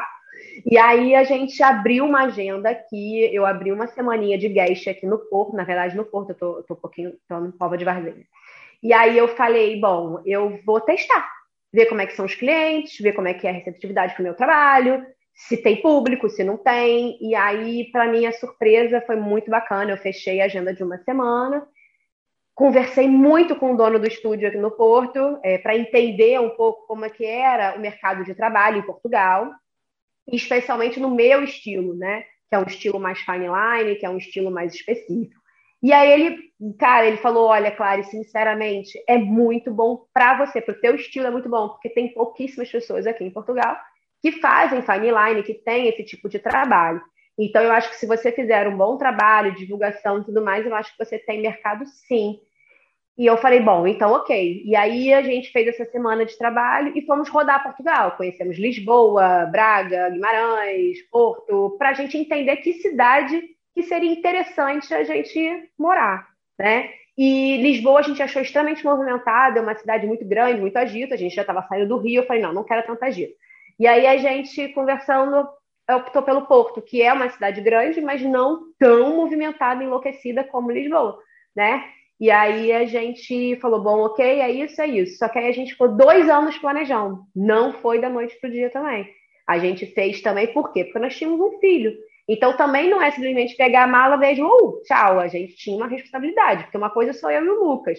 Deu um ruim ali, alguma coisa, cara, a gente mora em qualquer lugar e vamos embora. Mas com ele não dava, né? Então a gente ficou há dois anos, tanto é que era até um pouco antes, a gente chegou perto da data, a gente falou, cara, ainda não dá. A gente estendeu mais seis meses, tudo para vir muito corretamente, com uma folga de graninha também, porque, cara, os imprevistos acontecem. Quando a gente fez a pesquisa dos aluguéis aqui em Portugal, era, era, era uma questão, quando a gente chegou aqui, os valores estavam muito altos, diferente do que nós tínhamos pesquisado. Então, é, é complexo, sabe? E a gente veio sem nada. A gente deixou tudo no Brasil. A gente não tinha uma panela, uma toalha. A gente veio, ficamos em Airbnb 20 dias. Esses 20 dias nós tínhamos para procurar apartamento. A gente fez uma, uma sondagem, assim, a gente olhou alguns do Brasil, é, deixou mais ou menos uma lista e começamos loucamente. Aí chegávamos em casa, foi uma maratona, a gente viu muito apartamento. Chegamos aqui, era ligar, chegava, via três passos, já ligava. Dia seguinte, para ver mais, mais, mais. Nós tínhamos um deadline de 20 dias, porque, né, era isso. E aí conseguimos um apartamento, uma maratona máxima. Aí conseguimos um apartamento sem nada. Aí faltam três dias para acabar o Airbnb, fomos nós comprar o quê? Cama, né, travesseiro, cobertor, tinha nada no apartamento. e aí, maratona máxima. E aí, quando a gente conseguiu. E aí, eu, e eu vim para cá trabalhar nesse estúdio que eu vim fazer o guest. Eu conversei com ele e falei, eu posso ficar. O guest que você diz é tipo. Temporada. É, tatuador convidado. Exatamente, ah, exatamente que eu tinha feito em 2017 com ele para fazer a pesquisa. E aí, quando eu. O test drive. Test né? drive. É. Quando a gente falou, vai ser Porto, eu já mandei a mensagem para o dono do estúdio: Ó, oh, lembra aquela conversa que a gente teve? Vai rolar. Só que eu preciso te confirmar e tal, e eu queria saber se você poderia me receber no período que eu tiver aí até eu abrir o meu, porque a nossa intenção era abrir o nosso estúdio. E aí ele falou: claro, fica o tempo que você precisar. E aí a gente, eu fiz isso, a gente pegou o primeiro mês, na verdade, praticamente, ficou correndo atrás de casa, né, porque não tinha nada ainda, é, montar o apartamento e tal, e aí eu comecei a trabalhar no estúdio, a gente tirou um mês para arrumar tudo. Comecei a trabalhar no estúdio, fiquei um mês só trabalhando lá e graças a Deus a gente achou uma salinha no Porto para fazer o nosso estúdiozinho privado de novo, começar do zero esse momento, tudo de novo. E aí. A, que maravilhoso. É, e, e, é uma coisa assim, tipo, é isso. No Brasil, e eu tinha muito a cabeça que era do zero mesmo, porque eu não podia. Assim, eu tinha muito, tenho ainda, graças a Deus, muito cliente no Brasil, mas no Portugal não. Então, assim, quando eu cheguei há quase três anos atrás, eu tinha essa consciência. Eu não podia ter consciência da Clara Venati no Brasil, eu tenho que ter consciência da Clara Venati começando do zero em Portugal. Então, a divulgação pra caramba, patrocinei muito na época, fiz muito, é, é isso que eu falo, o atendimento com muito cuidado, porque justamente é plantar uma semente. Cada cliente é uma, é uma sementinha que você, você faz um bom atendimento, um bom trabalho, ele vai sendo jogado para o amigo, do primo, do irmão, da amiga, né, né, né, e vai indo aos pouquinhos. Isso tem que ter muita paciência para acontecer. E a título de, de curiosidade, Clara, esse link com esse estúdio de Portugal rolou de que forma? Ele era português, ele era brasileiro? Cara, Sim, como é que rolou? Não, português, português, e eu tenho uma amiga que inclusive hoje mora em Portugal também, na época não morava, que fazia guest frequentemente nesse, nesse estúdio. Ah, legal. E aí eu comentei com ela, ela falou, cara, quer que eu faça a ponte? Falei, quero. E aí ela fez, ele viu meu trabalho no, no, Instagram, gostou e falou: não, pode vir. Aí foi quando eu fiz o guest. E aí aqui foi ótimo. É um casal que tem um estúdio há muitos anos, no coração do Porto ali, é bem tradicional o estúdio deles. E eles me receberam assim maravilhosamente bem, o tempo que eu precisei e, e tudo mais. Então foi assim. Maravilhoso. E, a, e, a, e, o projeto da família Mirante, que a gente falou no início, é, é, foi para aproveitar esse momento também, também trip aí, Portugal, Europa, etc? Foi um pouquinho de tudo, na verdade. Ele começou muito nessa questão também de mostrar a nossa vida aqui em Portugal, é, a nossa rotina, como é que era e tudo mais. É, Gael se adaptando e tal, a gente mostrar. Mas aí veio a pandemia, né? Aí a pandemia fez a chacoalhada geral e a gente deu uma parada e depois a gente começou a entender que o canal era também é, um outro tipo de trabalho, né? Porque assim, a gente Sim. teve que ficar quatro, quatro meses sem trabalhar aqui por causa da. da... Vocês foram para Portugal em que ano, assim, só para entender o, o quanto vocês começaram? Nós chegamos em março de 2019. E aí não tínhamos nenhum ano quando veio a pandemia. É, praticamente um ano, né? Caraca, loucura, é mesmo. É. Quando a gente estava começando a ficar bom, as coisas começando aí. Fecha tudo. É, aí era uma das coisas que eu ia te perguntar, Clara, como é que você, como é que você se virou aí? Todo mundo deu seus, seus pulos aí durante a pandemia. É, e Portugal, a gente pelo menos que acompanhou aqui do, aqui do, do, do Brasil, é, também foi um negócio muito, muito grave, né? Como enfim, no mundo inteiro. Como é que é Sim. você que depende é, do contato né, com as pessoas para fazer, para executar seu trabalho, com um ano de Portugal, se vendo nessa situação, e como é que como é que se vira assim? Quanto tempo você demorou para voltar a trabalhar? Ou se você criou alguma, algumas alternativas, como designer, talvez? É, é, como é que você se virou nesse tempo e quanto tempo você voltou a atender e conseguir voltar a tatuar? Então, é, a gente aqui ficou sem tatuar quatro meses exatamente. É, foi bastante tempo, só que por sorte, assim, que é sorte, né, gente? Planejamento mesmo negócio. Ah, como eu falei, a gente tinha feito uma caixinha bem, né, para emergências, que graças a Deus, quando a gente chegou em Portugal, a gente não usou grande parte. A gente conseguiu, já começamos a trabalhar, e aí começou. Então, assim, esse dinheiro que a gente tinha planejado para emergência estava lá bonitinho. Então, esses quatro meses com, obviamente, com, com economia, porque a gente fazia compra online e tal, cozinhava em casa e tal. Cara, só de você não comer fora e tudo mais, você já, né, reduz bastante o seu, o seu gasto mensal. Só que nesse, nessa pandemia também, eu acabei abrindo um projeto que era um projeto que muitas pessoas me pediam e eu não tinha tempo, que é da minha ilustração exclusiva que eu vendo a minha, a minha ilustração para as pessoas que não têm acesso a mim para tatuar, especialmente as minhas queridas clientes do Brasil, que ficaram órfãs e querem a minha ilustração para quadro, para até para tatuar mesmo. Tem gente que me espera para tatuar, mas quer ilustração. Então, eu não fazer esse projeto por realmente é, me dá muito trabalho, porque é uma criação, como se eu fosse tatuar mesmo. Só que aí, com a pandemia, eu tinha mais tempo, eu estava em casa. Então, abri esse projeto e foi ótimo, porque eu tive uma grande, grande, grande procura. E aí, em paralelo, ou seja, não tatuei, mas eu continuei trabalhando, que inclusive foi muito bom para minha cabeça. Porque dentro de casa, né, da noite para o dia, não poder com o filho, uma loucura, mal ou bem com os projetos, eu continuei trabalhando e fazendo a minha cabeça ainda pensar e criar e estar ali nos projetos. E foi bom, assim. E teu Instagram também tem umas coisas bem legais, assim. É, dentre elas, eu queria falar de, de, de, duas coisas. A primeira, que eu achei ótimo o post é, que você explica como a pessoa pode ter uma boa pele para tatuar. Me lembrou o teu, teu início lá que você que a pele da pessoa era ruim. Então, tipo, tem isso, né? O cara pode, tá, pode até te, te, atrapalhar a tua vida, né? Então bebe água, né? Passa, tem umas dicas. Depois Gente, mas é real. Pele ruim é. Ah, é de beber, de beber antes de, de tatuar, né? Tem, é aquela tem. coisa, vou, me, vou ficar relaxado. É, vou relaxar. A pessoa sente dor, horror. Oh, gente, é, é, é isso. As pessoas não entendem muito, assim, mas você ter uma pele é, é, hidratada, o que a gente fala, ajuda muito, especialmente no meu estilo. Eu falo muito também por mim, porque como eu tenho o traço mais fino, se você tem uma pele extremamente ressecada ali, menina, a água não entra. O negócio não vai.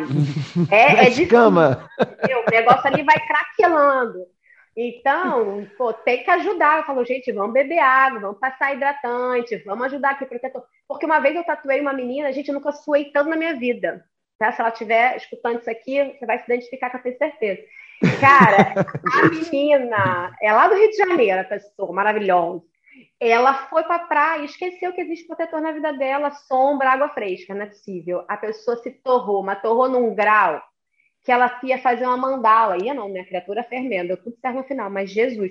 Ela fez aqui, ó, uma mandala. E aí eu, ó, com suas coisas de experiência da vida, né? Tudo tem primeira vez. Eu, na inocência, a pessoa lá, quase um camarão, passei o álcool, limpei, meti o stencil. Cara, quando eu botei a mão, juro por Deus, gente, botei a mão nela e tirei a luva, a pele da menina ficou na minha mão junto com o stent. Nossa. Então, a pessoa tá craquelando. Eu falei, Jesus Cristo, como é que eu ia contar isso pra menina? Eu falei, não, tá tudo bem aqui, tá ótimo. Tirei um bife aqui, teu. Querida. É. Aí comecei a traçar, juro por Deus, cara, eu lembro da cena até hoje, até a agulha ia passando, a pele da pessoa ia entrando junto e o stent saindo todo. Cara, Nossa. a pele da menina tava escamando. E eu falo, gente, como é que eu faço a mandala? Eu já tinha feito alguns traços, então não tinha como parar. E não tem como você decalcar de novo no mesmo lugar. É humanamente impossível, porque o ombro é, né? Tipo, cara, não dá. E aí, eu não sei o que, que eu fiz, que eu fiz um milagre, que eu fiz um tracinho, mas muito leve, assim. Eu fui tentando fazer a marcação ridícula ali, né? né Aí ela percebeu a minha atenção, acho que eu tava escorrendo mesmo de suor, assim, tipo, tensa. E aí ela falou, tá tudo bem. Eu falei, minha filha não tá bem, não. Tá bem, não. A tua pele aqui tá saindo inteira, pelo amor de Deus, a gente não podia ter tatuado e tal, tal, tal. E ela, cara, agora que eu vi, meu Deus. Eu falei, cara, não olha, não. Não olha, não. Olha pra frente e aqui, ó, tamo indo. Só Deus, Jesus na casa. Eu falei, minha filha, tu reza aí, tá? Olha, tá? Porque eu já comecei um. Você tá fazendo. Tá fazendo uma tatuagem e aí o tatuador vira para você e fala assim, cara, olha só, não olha não. não olha não. Deve ser desesperador. desesperador. Juro por Deus, mas ela viu como tava. Ela só pedia desculpa. Ela só ficava assim, cara, desculpa. Eu falei, minha filha, pelo amor de Deus, já começou. Agora vamos. Vamos juntas, vamos dar a mão aqui. Legal que ela tem, teve consciência. Não né? teve, cara, porque não tinha como. Eu nunca vi uma pessoa escamar tão. Tanto é que hoje, depois dessa experiência maravilhosa, quando eu vejo que alguém tá muito queimado, eu falei, vou parar. Não vou te tatuar não vou, porque assim, quando você bota o álcool, você tira ali aquela, aquela pele morta, e aí você bota o stem, aquela pele ali vai saindo. É que nem se você começar a se estregar, assim, quando você está muito queimado, vai saindo cada vez mais. E aí e no final eu... você não consegue entregar o trabalho com a qualidade que você Exatamente. gostaria, né? Eu tive que fazer aquele trabalho porque eu já tinha começado, ela ia ficar cheio de risco, e era impossível eu conseguir botar de novo o decalque no lugar. Então eu consegui no milagre dos deuses ali fazer um traço muito mais ou menos, tirei o decalque todo, limpei, aí eu comecei a traçar em cima do meu traço. De novo, comecei tudo de novo. Caraca, entendi. Não, eu ia perguntar para Clara sobre os causos, pronto. Já, já tem um, né, é, gente? É, é isso. Brincadeira, cara. Eu ia falar, e outra coisa que eu vi também que eu achei interessante, porque a gente fez um episódio também, alguns episódios atrás, a gente fez um, bater um papo sobre tiktokização das profissões. Né? Assim, hoje todo mundo tem que fazer uma dancinha, né? Ah, eu sou o quê? Eu só sou dentista, eu sou tatuador, eu sou, sei lá, motorista de Uber. Você tem que fazer. E também vi um post muito legal seu brincando justamente com isso, onde você fala que ah, o Instagram mudou de novo. E o que, que tem que fazer? Ah, tem que fazer dancinha. Ah, não, mas eu não vou fazer dancinha uhum. porque eu sei fazer outra coisa. E é legal. Como é que você vê isso? Você que tem um, um perfil bem bacana, né? Assim, tipo, e certamente você conseguiu imprimir ali a tua identidade, né? O teu traço e tudo mais. Mas como é que você vê é, um pouco dessa, dessa coisa de não necessariamente fazer a dancinha, mas precisa se adaptar de alguma forma para usar, porque, se queira ou não, as redes sociais são uma ferramenta muito importante, você falou, né? O quão foram importantes. É, como é que você faz para surfar as tendências sem necessariamente fazer a dancinha? Olha, te dizer que fácil não é não, tá? Não é. Porque haja criatividade, né, gente?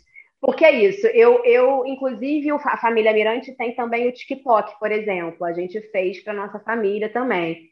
E a gente conseguiu viralizar uns vídeos lá saindo completamente do que a galera está fazendo.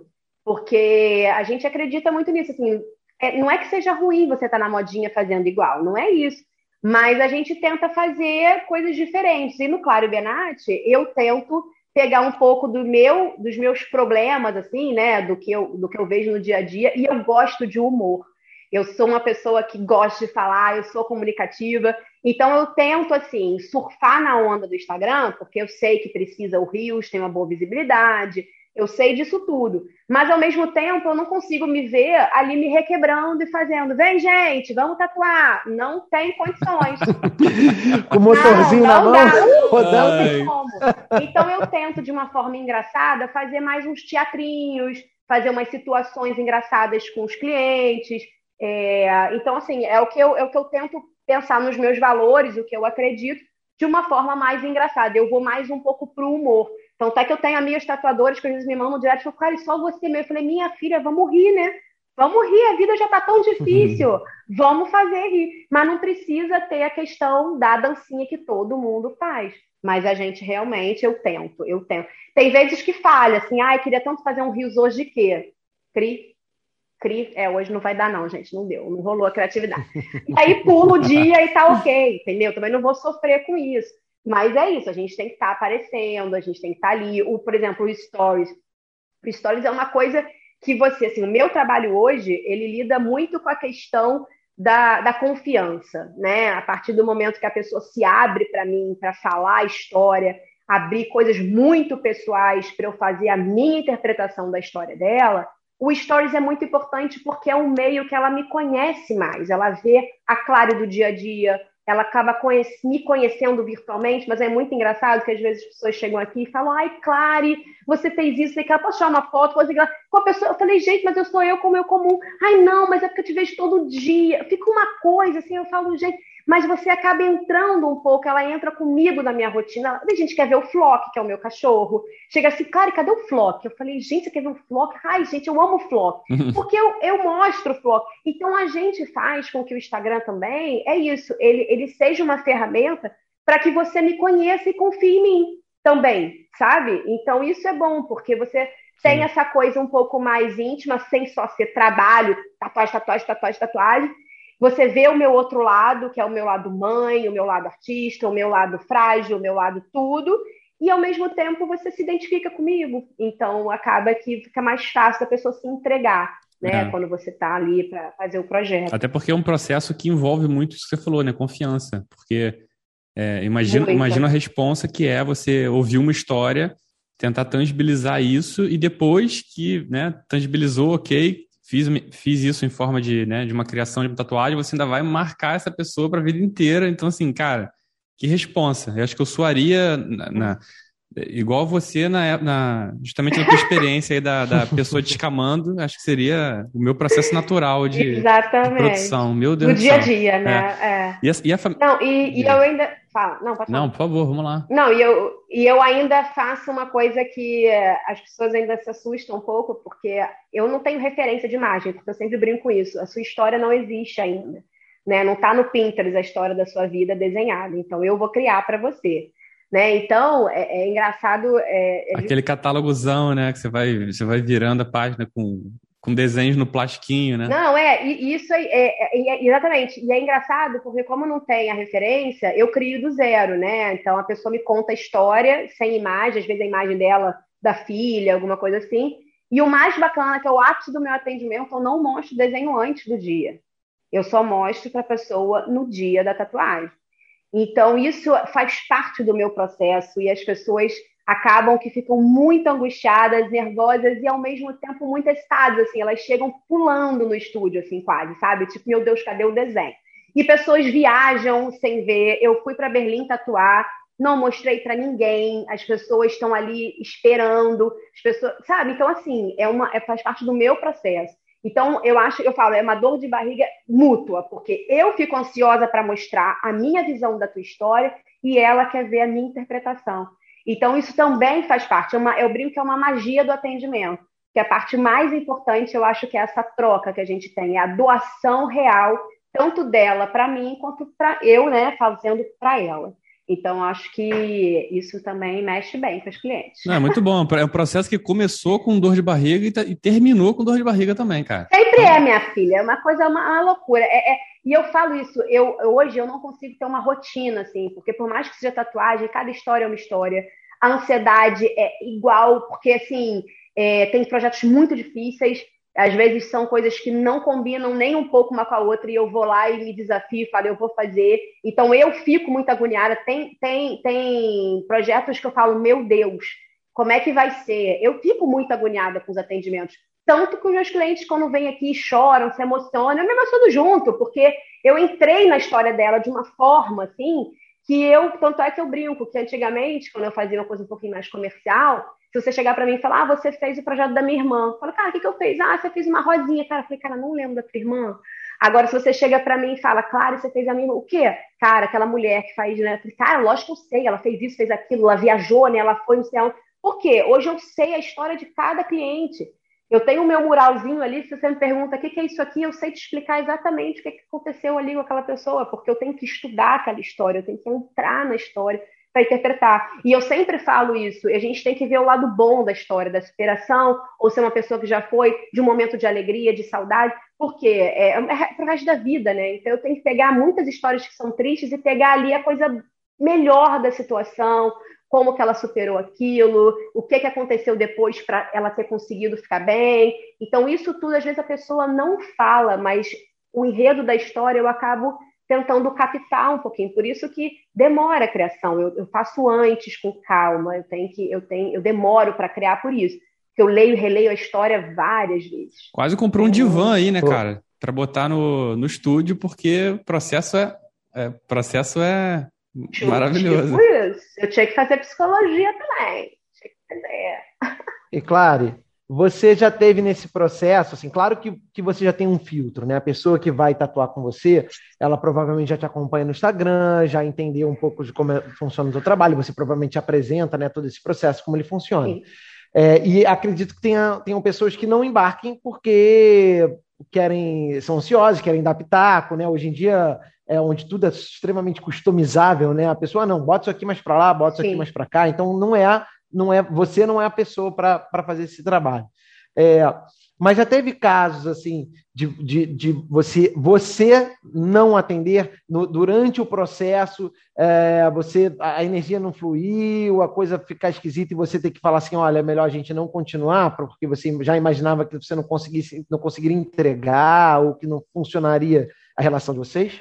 Olha, hoje, hoje, hoje, não. Até muito, muito tempo atrás já, e eu, e eu, como você falou, energia, eu sou muito da energia. É, a tatuagem, você troca muita energia com a pessoa, né? Afinal de contas, você está lidando ali com sangue, com o momento ali. Então, é, essa coisa de, de, ter uma, uma. Durante o processo, ter uma coisa que está me incomodando muito, aquela pessoa que não está batendo, é, eu prefiro realmente parar o processo, sabe? Porque eu acho que no dia do atendimento não vai ser como eu gostaria, né? Eu acho que essa troca não vai ser saudável nem para mim nem para ela. E eu acho que tem que ser, como eu falo, a experiência tem que ser boa para todo mundo, tanto para mim quanto para ela. Né? Então, assim, hoje, é, com o meu trabalho um pouco mais é, direcionado, vamos dizer assim, que hoje eu me descobri nessa linha, eu tenho recebido hoje clientes que entendem essa minha linha, né, e respeitam isso. Quando vem os clientes pipocando assim, ah, te vi não sei aonde e vim, e não entende, porque assim, o processo que eu mando do e-mail é um processo enorme, eu escrevo como tudo funciona, né, então já ali já é um eu já é. barro muita gente. Se você não quer participar do meu processo, não há problema, ninguém é obrigado a nada. Então a pessoa já nem responde. Se responde, ainda questiona demais o que eu estou propondo, eu bloqueio também. Eu falo, olha, não me importo de responder tudo que você está me perguntando, mas o meu processo é isso, isso, isso, isso. Ah, mas eu preciso ver o desenho antes. Eu falei, então, eu não mostro desenho antes por causa disso, isso, isso. Mas não se preocupa, no dia a gente é o dia todo seu, eu me dedico para você, então se você tiver que fazer qualquer coisa, a gente faz junto e tal, tal, tal. Ah, não, né? na terceira eu falei, olha, então eu não sou artista indicada para você. Eu não vou trocar o meu processo inteiro, que eu já faço há muito tempo, porque você quer que seja assim. Então, você não é a pessoa. A pessoa, ah, não, então eu prefiro para. Ok. Não, isso não é um problema, entendeu? Eu acho que, justamente isso, eu acho que a tatuagem, ela envolve tanta coisa, tanta, tanta não só energia, como sentimento e tal, que não dá para você já chegar aqui com uma pessoa carregada e você já não quer atender, já não é saudável. Já. E já rolou de no dia você chegar com um desenho, apresentar, né? Teu processo é esse, cheguei, vamos estar hoje é o dia da, da, do, do, trabalho, vir para a pele. E aí de chegar e a pessoa falar assim, cara, não é nada disso, assim, e aí você conseguiu reverter ou, ou realmente não rolou? Como é que você lida com como é como lidar com uma situação dessa? Porque você cria uma expectativa, como você falou, uma dor de barriga para você e para o teu cliente, né? Sempre. Putz, é. Chegou na hora aquele, aquela ducha de água fria, putz, não era nada disso. Então, sim, Claudinho, vou ser muito sincera, assim, depois que eu que eu que eu comecei a mostrar o desenho só no dia, eu praticamente não tenho alteração. O que eu mais tinha alteração era quando eu mostrava antigamente o processo antes. Porque era assim. Que demais. Faltava sempre um, dois dias eu mandava. Aí a pessoa falava: Meu Deus, é tudo que eu queria na vida, maravilhoso, maravilhoso, até amanhã, beijo, tchau. Mas. E você chegava no dia do atendimento, toda crente quer ser tudo maravilhoso, a pessoa, olha, eu amei. Não, claro, é sério, é incrível. Mas você podia só tentar. Assim, a madrugada olhando para o desenho e mudei tudo. Teve uma na época que isso eu não prestei. Ela jogou no grupo do trabalho dela o desenho. Ah, Veio o palpite, mas, mas, de Deus, o mundo, e sabe se lá mais quem. E eu é. falei, não, criatura, o desenho é seu, é da sua vida, pelo amor de Deus, não, não, não. Então, assim, é, eu aprendi que essa coisa da surpresa e do olho no olho, eu explicando, porque assim, quando a pessoa chega, eu também já não chego com um desenho aqui pronto, não, ok, ah, esse aqui. Não, não é assim, não. Tá tudo fechadinho, eu vou conversar com ela sobre tudo que ela me falou, os meus porquês de cada detalhe, por que, que eu coloquei aquele elemento, por que aquele, por que tudo. A pessoa já tem a minha imagem. Toda uma defesa, né? Na cabeça dela. Quase uma campanha, estou apresentando uma campanha. Quase a, meu, eu sou designer, já defendi muito projetos. Calma aí. Você me respeita. então, assim, é toda uma linha de raciocínio, porque é isso. É, é você acaba é, que a pessoa venha e entenda o porquê de cada. Então, quando a pessoa vai ver, ela já fez na cabeça dela um movimento do que eu, do que eu falei. E aí vem. Então, quando você não gosta de alguma coisa, é, é, é batata. Você bate o olho, é, é na hora. Claramente, mas você pode só botar o cabelo um pouquinho maior? Ai, eu adorei. Você pode só acrescentar. E acabou. Normalmente é ajustezinho, assim. Ah, minha filha tem um cabelo mais enroladinho. Você pode botar mais enroladinho? Posso botar mais enroladinho? E acabou. Por quê? Porque ela entendeu. E primeiro, é a história de vida dela. Ponto. A gente não está pegando referência da internet e eu estou fazendo com a minha linguagem. Não é isso. A pessoa não chega, ela não sabe nem o que, que vem. É muito engraçado que ela, todo mundo fala assim: Nossa, claro, meus amigos estão me achando muito maluca. Todo dia eu falo assim: Não, vou tatuar amanhã o quê? Não sei. Como é que você vai tatuar se você não sabe que vai tatuar? Não, eu contei a minha história lá para ela, eu não sei o que, que vai acontecer. Ela vai fazer alguma coisa. Então, é a expectativa é muito grande e, e eu acabo falando, porque assim, como eu leio a história e sei o nome das pessoas, sei todos os fatos que aconteceram, a pessoa se sente também segura né? Porque você está ali explicando e falando coisas íntimas dela. Então eu falo, por que, que eu fiz isso? Por que, que eu botei você nessa postura? Por que, que seu filho está desse lado e não desse? Por que, que essa flor está aqui você está segurando não sei o quê? Tudo tem um motivo de acordo com a história dela. E aí, quando ela vai ver, pronto, fechou o pacote. É, eu acho até que esse processo todo que você estabelece, né, desde o início do e-mail que você fala até o momento da, de colocar na pele realmente a história, eu acho que você também vai criando esses filtros, vai estabelecendo essa relação de confiança, que também é abastecida pelo Instagram, que também é abastecida pela sua relação no primeiro encontro. É, eu acho que tudo isso minimiza muito esses, né, pode, posso dizer problemas, né? Mas, sim, enfim, sim, sim. Os é, ajustes, que, as mudanças. É, é, exatamente. Deixa isso mais, mais transparente, mais cristalino. Cara, é com muito pesar que eu vou avançar para o bate-pronto aqui. É, se o Claudinho tem mais alguma provocação, acho que a gente vai agora provocar de maneira mais poética a Clary, né, que estava tensa com o bate-pronto, mas o bate-pronto ele teve uma reformulação, é, não lembro quanto foi para a segunda temporada, e agora ele ficou bem mais light. Então, acho que é só. Olha, graças a Deus, né, que eu cheguei nessa temporada boa aí, né? Graças a Deus. É isso aí. eu queria só fazer uma pergunta para a Clary.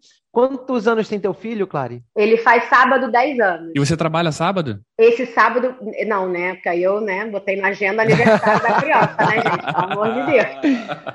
Como é que é o nome dele? Gael. Gael, parabéns antecipado pro, pro Gael. Mas eu queria saber o seguinte: com quantos anos Gael poderá fazer a sua primeira tatuagem? No mínimo 18, né? É isso. no mínimo é, 18. Porque, olha, eu vou te dizer um negócio: a maioria dos jovens, as pessoas que se arrependeram, foram, fizeram tatuagem muito novinhos. Então, assim, não custa nada esperar. Ele também é de boa. Ele fala que quer fazer uma comigo, uma com o pai que nós somos os primeiros a tatuar ele, então ele quer, mas ele tem a consciência que será com 18. Eu não vou deixar antes, porque isso, não tem noção nenhuma. Quer hoje quer desenhar o Naruto. A gente quer Naruto, gente, pelo amor de Deus. Isso. Não. Imagina Peppa. É, é que 10 é, anos é mais Peppa, é mais mas Peppa, imagina. É. Né? Mas é esse grau aí. em algum momento. Esse, esse, raciocínio. Mas é tipo isso: o conselho da Clara é tipo, enquanto estiver morando debaixo do meu teto, só tatua com a mamãe. Pronto, é tipo isso, né? É tipo isso, né? É, ele ainda tem a sorte de ter meu marido também, então, né? Então já ótimo. tem dois estilos de tatuagem aí que ele é. vai ter. Muito bom. E esse universo para ele é muito tranquilo, porque ele tem o que a gente mais tem amigo tatuador, a gente vive em estúdio, então o Gael conhece trocentos tatuadores também. Então, para ele, ele também tem vários. E ele demonstra interesse? Demonstra. Ele demonstrou já interesse em tatuar? Em tatuar, de repente? Sim, ele adora desenho, até porque eu e o Lucas a gente desenha o dia inteiro, uhum. não? então isso para ele é um universo que ele vê muito. Ele é muito caprichoso e, assim, é até com 10 anos, ele fala várias coisas, né? Que ser, quer ser jogador, tal, tal, tal, mas o tatuador entra ali também. Aí, tatuador. Uhum. No final, ele aí, tatuador. Mas, cara, ele vai ser o que ele, o que ele quiser ser, né? A gente não tem. É, muito legal. Muito bom. Bom, vamos embora. Vamos avançar aqui para o bate-pronto. Eu vou fazer a primeira pergunta, bem simples. Três coisas, Clara, que te alimentam criativamente. Gente. É, a gente falou. Três coisas que me alimentam. Isso. É... Primeiro, eu acho que é a vida dos meus clientes. Eu acho que assim, o sentimento, porque isso me inspira. Você pensar um pouquinho, sair um pouquinho, entrar na história do outro, isso me dá uma estimulada e isso me inspira muito. Sair um pouco, não, eu não fico pesquisando muitas imagens e eu gosto de ler e reler as histórias. Então, as próprias histórias é, de vida das pessoas me inspiram é, para criar. É, Gente, muito complexo isso, tô tenso. Ó, então, para te ajudar, já, já, teve gente fazendo bate-pronto, tipo, ah, família, amigo, cerveja. Já teve gente botando até biscoito de limão aí também nessa história. É. Então, assim, fique livre. Tem resposta o que certa. Me inspira também, claro, é um bom vinho, tem que falar, gente. Oh, então, né? pronto. Eu sabia que Estou eu, que eu ia conseguir. É, e, perfeito. E música, confesso que não sei criar sem música, isso é fato. Então, meu, o meu grupinho de criação é um vinhozinho com uma boa música e as histórias de meus clientes. Ah, viu? Com um bom pacote. Com um bom pacote. É. claro, então, aproveitando aí no embalo, conta pra gente três dicas para quem quer virar tatuador ou tatuadora. Se tornar um tatuador ou tatuadora. Estude muito. Isso é uma coisa real, assim, não acho que é da noite para o dia. É, então, assim, o estudar que eu falo, assim, existem muitos estilos na tatuagem. É, não fique afobado para poder já saber o seu estilo e tal, experimente um pouquinho de tudo. É, existe um universo gigante de materiais no universo da tatu, então também, também experimentar um pouquinho dos materiais. Uma coisa que eu acho muito bacana é uma coisa que acho que é um pouco mais para frente, mas se tiver a oportunidade de fazer guest, guest é uma troca incrível. Tem gente que não gosta de viajar e tal, mas é, eu tenho recebido assim durante os meus guests muitos conhecimentos de pessoas muito diferentes, não só a maneira daquele, daquele tatuador é, atender ou o material que ele usa, a técnica. Então, assim, tente viajar, abrir o horizonte para novas culturas. Eu acho que também é muito é muito bacana. É, não ficar só preso ali no que você no mundinho ali, sabe? É, eu já falei duas, eu não sei, já estou perdida já. Duas. Tô... Falou, falou. É.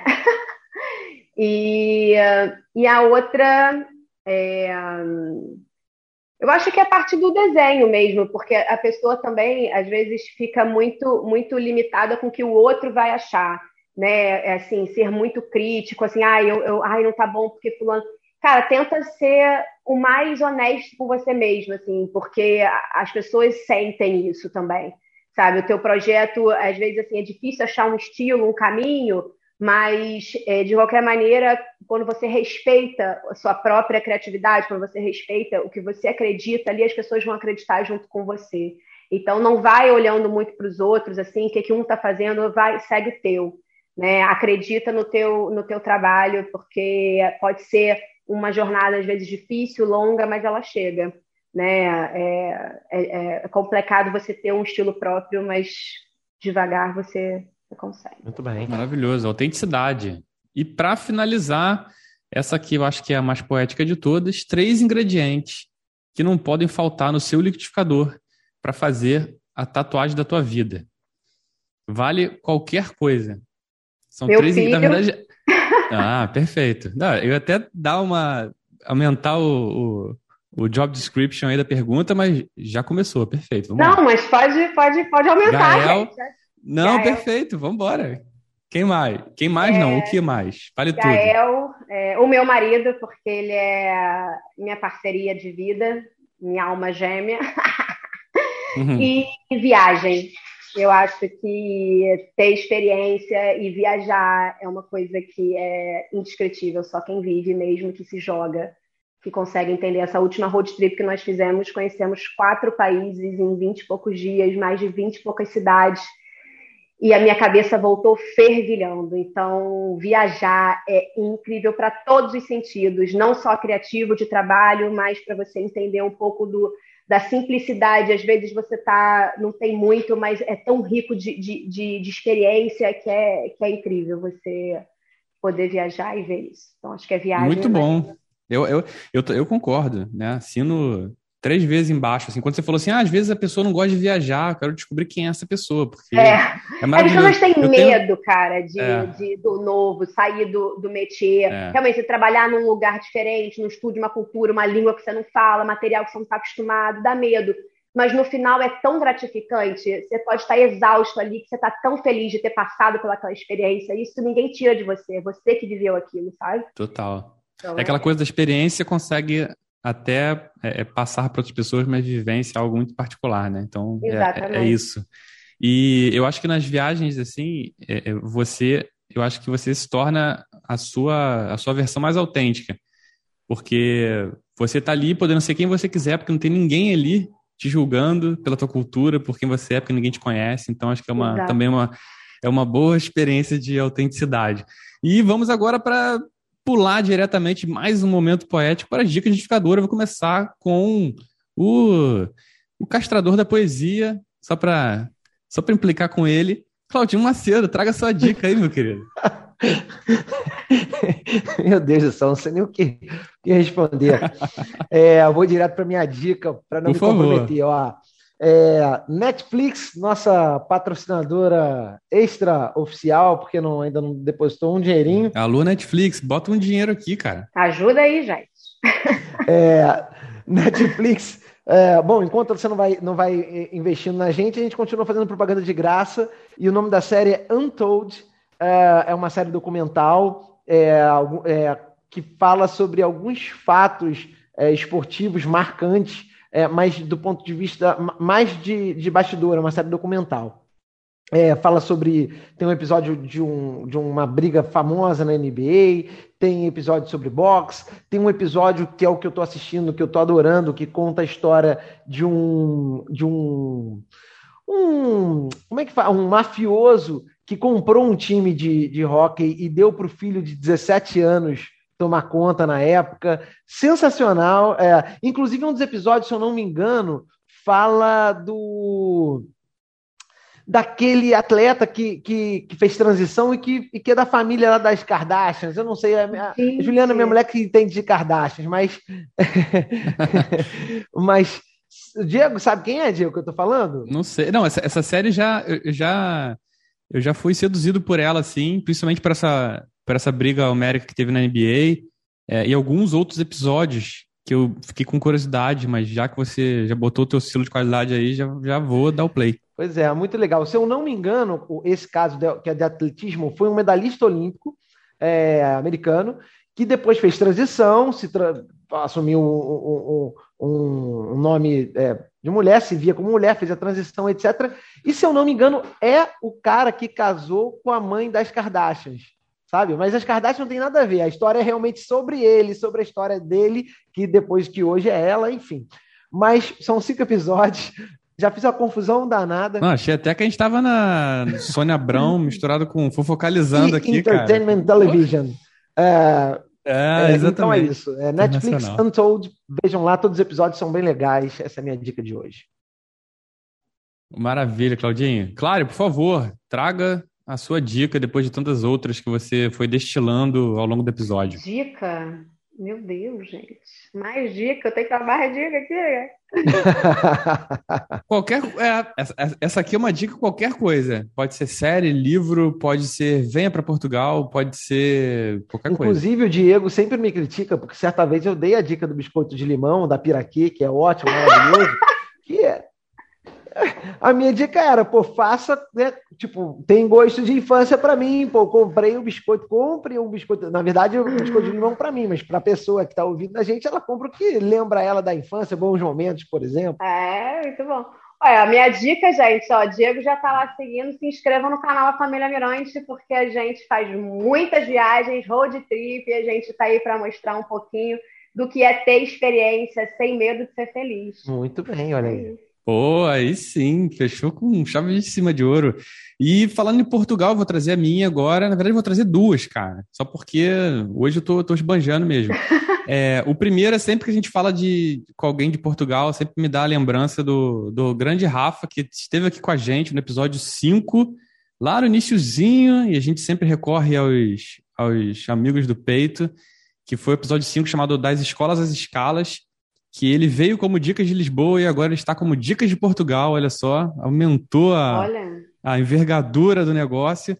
E agora, né, com todo esse, esse processo né, melhorando um pouco, as pessoas podendo voltar a fazer suas viagens para Portugal, cara, ele tem um turismo receptivo lá sensacional, eu amo ele de paixão, então minha primeira dica é o arroba dicas underline de underline Portugal, procura aí no, no Instagram, que ele é sensacional.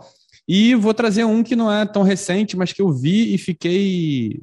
Atropelei com outras dicas, mas é o documentário do Chorão na Netflix, que me fez lembrar dos meus, sei lá quantos anos atrás, em que eu escutava Charlie Brown e curtia bastante, que é o documentário dele Chorão, Marginal Alado, também na Netflix, na, na nossa futura patrocinadora. Então eu fico com essa, essa dupla aqui de dicas. E eu já começo embalando nos recados finais, agradecendo, nossa, a Clary, absolutamente pelo por esse papo maravilhoso, que se pudesse a gente ficava aqui umas, umas 200 horas conversando. É, fiquei muito feliz, ficamos muito felizes com, com o, seu, o seu pronto aceite para bater esse papo com a gente. É, desejamos mais, ainda mais sucesso para você. A gente começou a, a te acompanhar no Instagram. Obrigado pela simpatia, obrigado pela tua história e pela inspiração que você não só nos brindou, mas a todo mundo que está ouvindo a gente até agora. Obrigado, Clary. Imagina, foi um prazer, de verdade. O papo foi uma delícia. Confesso que eu estava um pouco ansiosa, mas é, foi incrível participar, contar um pouquinho. Espero sim que a minha história inspire muita gente aí. Tem muita galera que, infelizmente, está um pouco agoniada com o trabalho. Então, gente, é possível é, ser feliz no trabalho, né? É isso. Quando a gente ama o que a gente faz, não é trabalho efetivamente. Então, tentem se achar, porque vale realmente muito, muito a pena. Então, obrigado aí por eu ter tido essa oportunidade de falar um pouquinho. Clária, antes da gente se despedir, você tem alguma, alguma tour pelo Brasil para tatuar por aqui? Tem, tem previsão de visitar aqui as terras cariocas e terras brasileiras? Então, eu tenho, na verdade, eu vou em dezembro tatuar, mas é, a, minha, a minha agenda, por acaso, já está fechada, porque eu ia em abril. Que sonho, hein? Março, abril, e com a pandemia estava, fui todo cancelado, né? Ah, tá. Então, infelizmente. Então, a minha agenda que já estava, está sendo só realocada, todo mundo que está me esperando para dezembro. Então, a minha próxima temporada vai ser no final do ano, porque eu estou também há dois anos sem ver minha família. Então a gente vai passar aí o Natal, se Deus quiser, Réveillon. Isso aí. No calor, né? Porque já passei muito oh. Réveillon no Ficou legal disso. E é isso. É isso aí, não, merecidíssimo. Imagina a ansiedade das pessoas que estavam achando que iam receber os seus desenhos ah, na hora fala, H em abril e foram para dezembro. Deve é. estar com uma com inbox ou uma caixa de e-mail, né? Atormentada, coitada da Clara. Ah, e, eu, e eu falando aqui, tipo, ah, que sonho, agenda lotada, coitada, tá com a agenda desde 2020 lá tra... acumulando as pessoas ansiosíssimas, Ai, enfim. Não.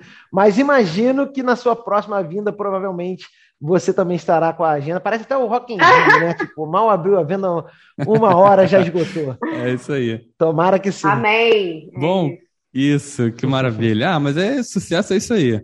Vambora, então, se você quiser, óbvio, ela, ela vai estar tá completamente marcada, né, lá no arroba Claribenati Tatu, certo? Falei, falei certinho? Claribenati Tatu. No, isso, no Instagram. Também tem da família Mirante no Instagram e no YouTube, então vá lá para você conhecer ainda mais o trabalho da, da Clary, que é sensacional. E eu não podia terminar esse episódio sem agradecer minha querida amiga Gabi Moran, que fez essa ponte, essa conexão maravilhosa com a Clary e conseguiu trazer para gente essas doses cavalares de inspiração. Então, muito obrigado para quem é, ficou aqui com a gente até, até agora, até hoje também, né? Estamos agora no, no, no 70 é, episódio, então isso já é uma marca especial, né não, Claudinho? E muito obrigado por é. hoje, por... É, explicando, é o episódio de número 60. Isso. As pessoas nem todo mundo entende. É, exatamente. Não sei nem se eu falei certo, mas enfim, fica a tentativa. Você falou o quê? Eu fiquei na dúvida, eu não quis te corrigir. Então, não sei se era o septuagésimo ou se era. É, não, tá. Não, essa, acho que você falou septuagésimo. É, então tá bom, episódio número é. 60, assim fica mais fácil. É. Depois, a gente, depois a gente aprende e fala no, no, no tá próximo episódio. Se nem o apresentador sabe direito, imagina quem tá ouvindo. é isso aí. Então é isso. Tchau. Tchau, gente. Até semana que vem por mais um episódio sensacional da sua Vitamina de Boas Ideias. Obrigado por terem ficado até aqui. E a gente se vê semana que vem. Aquele abraço. Valeu. Tchau, tchau. Creative Cast. Sua vitamina de boas ideias. É, 60 é o quê, cara? Sexagésimo. Sexa... Sexagésimo? É isso aí. Sexagésimo, cara. A gente tá emborrecendo mesmo sem o Google.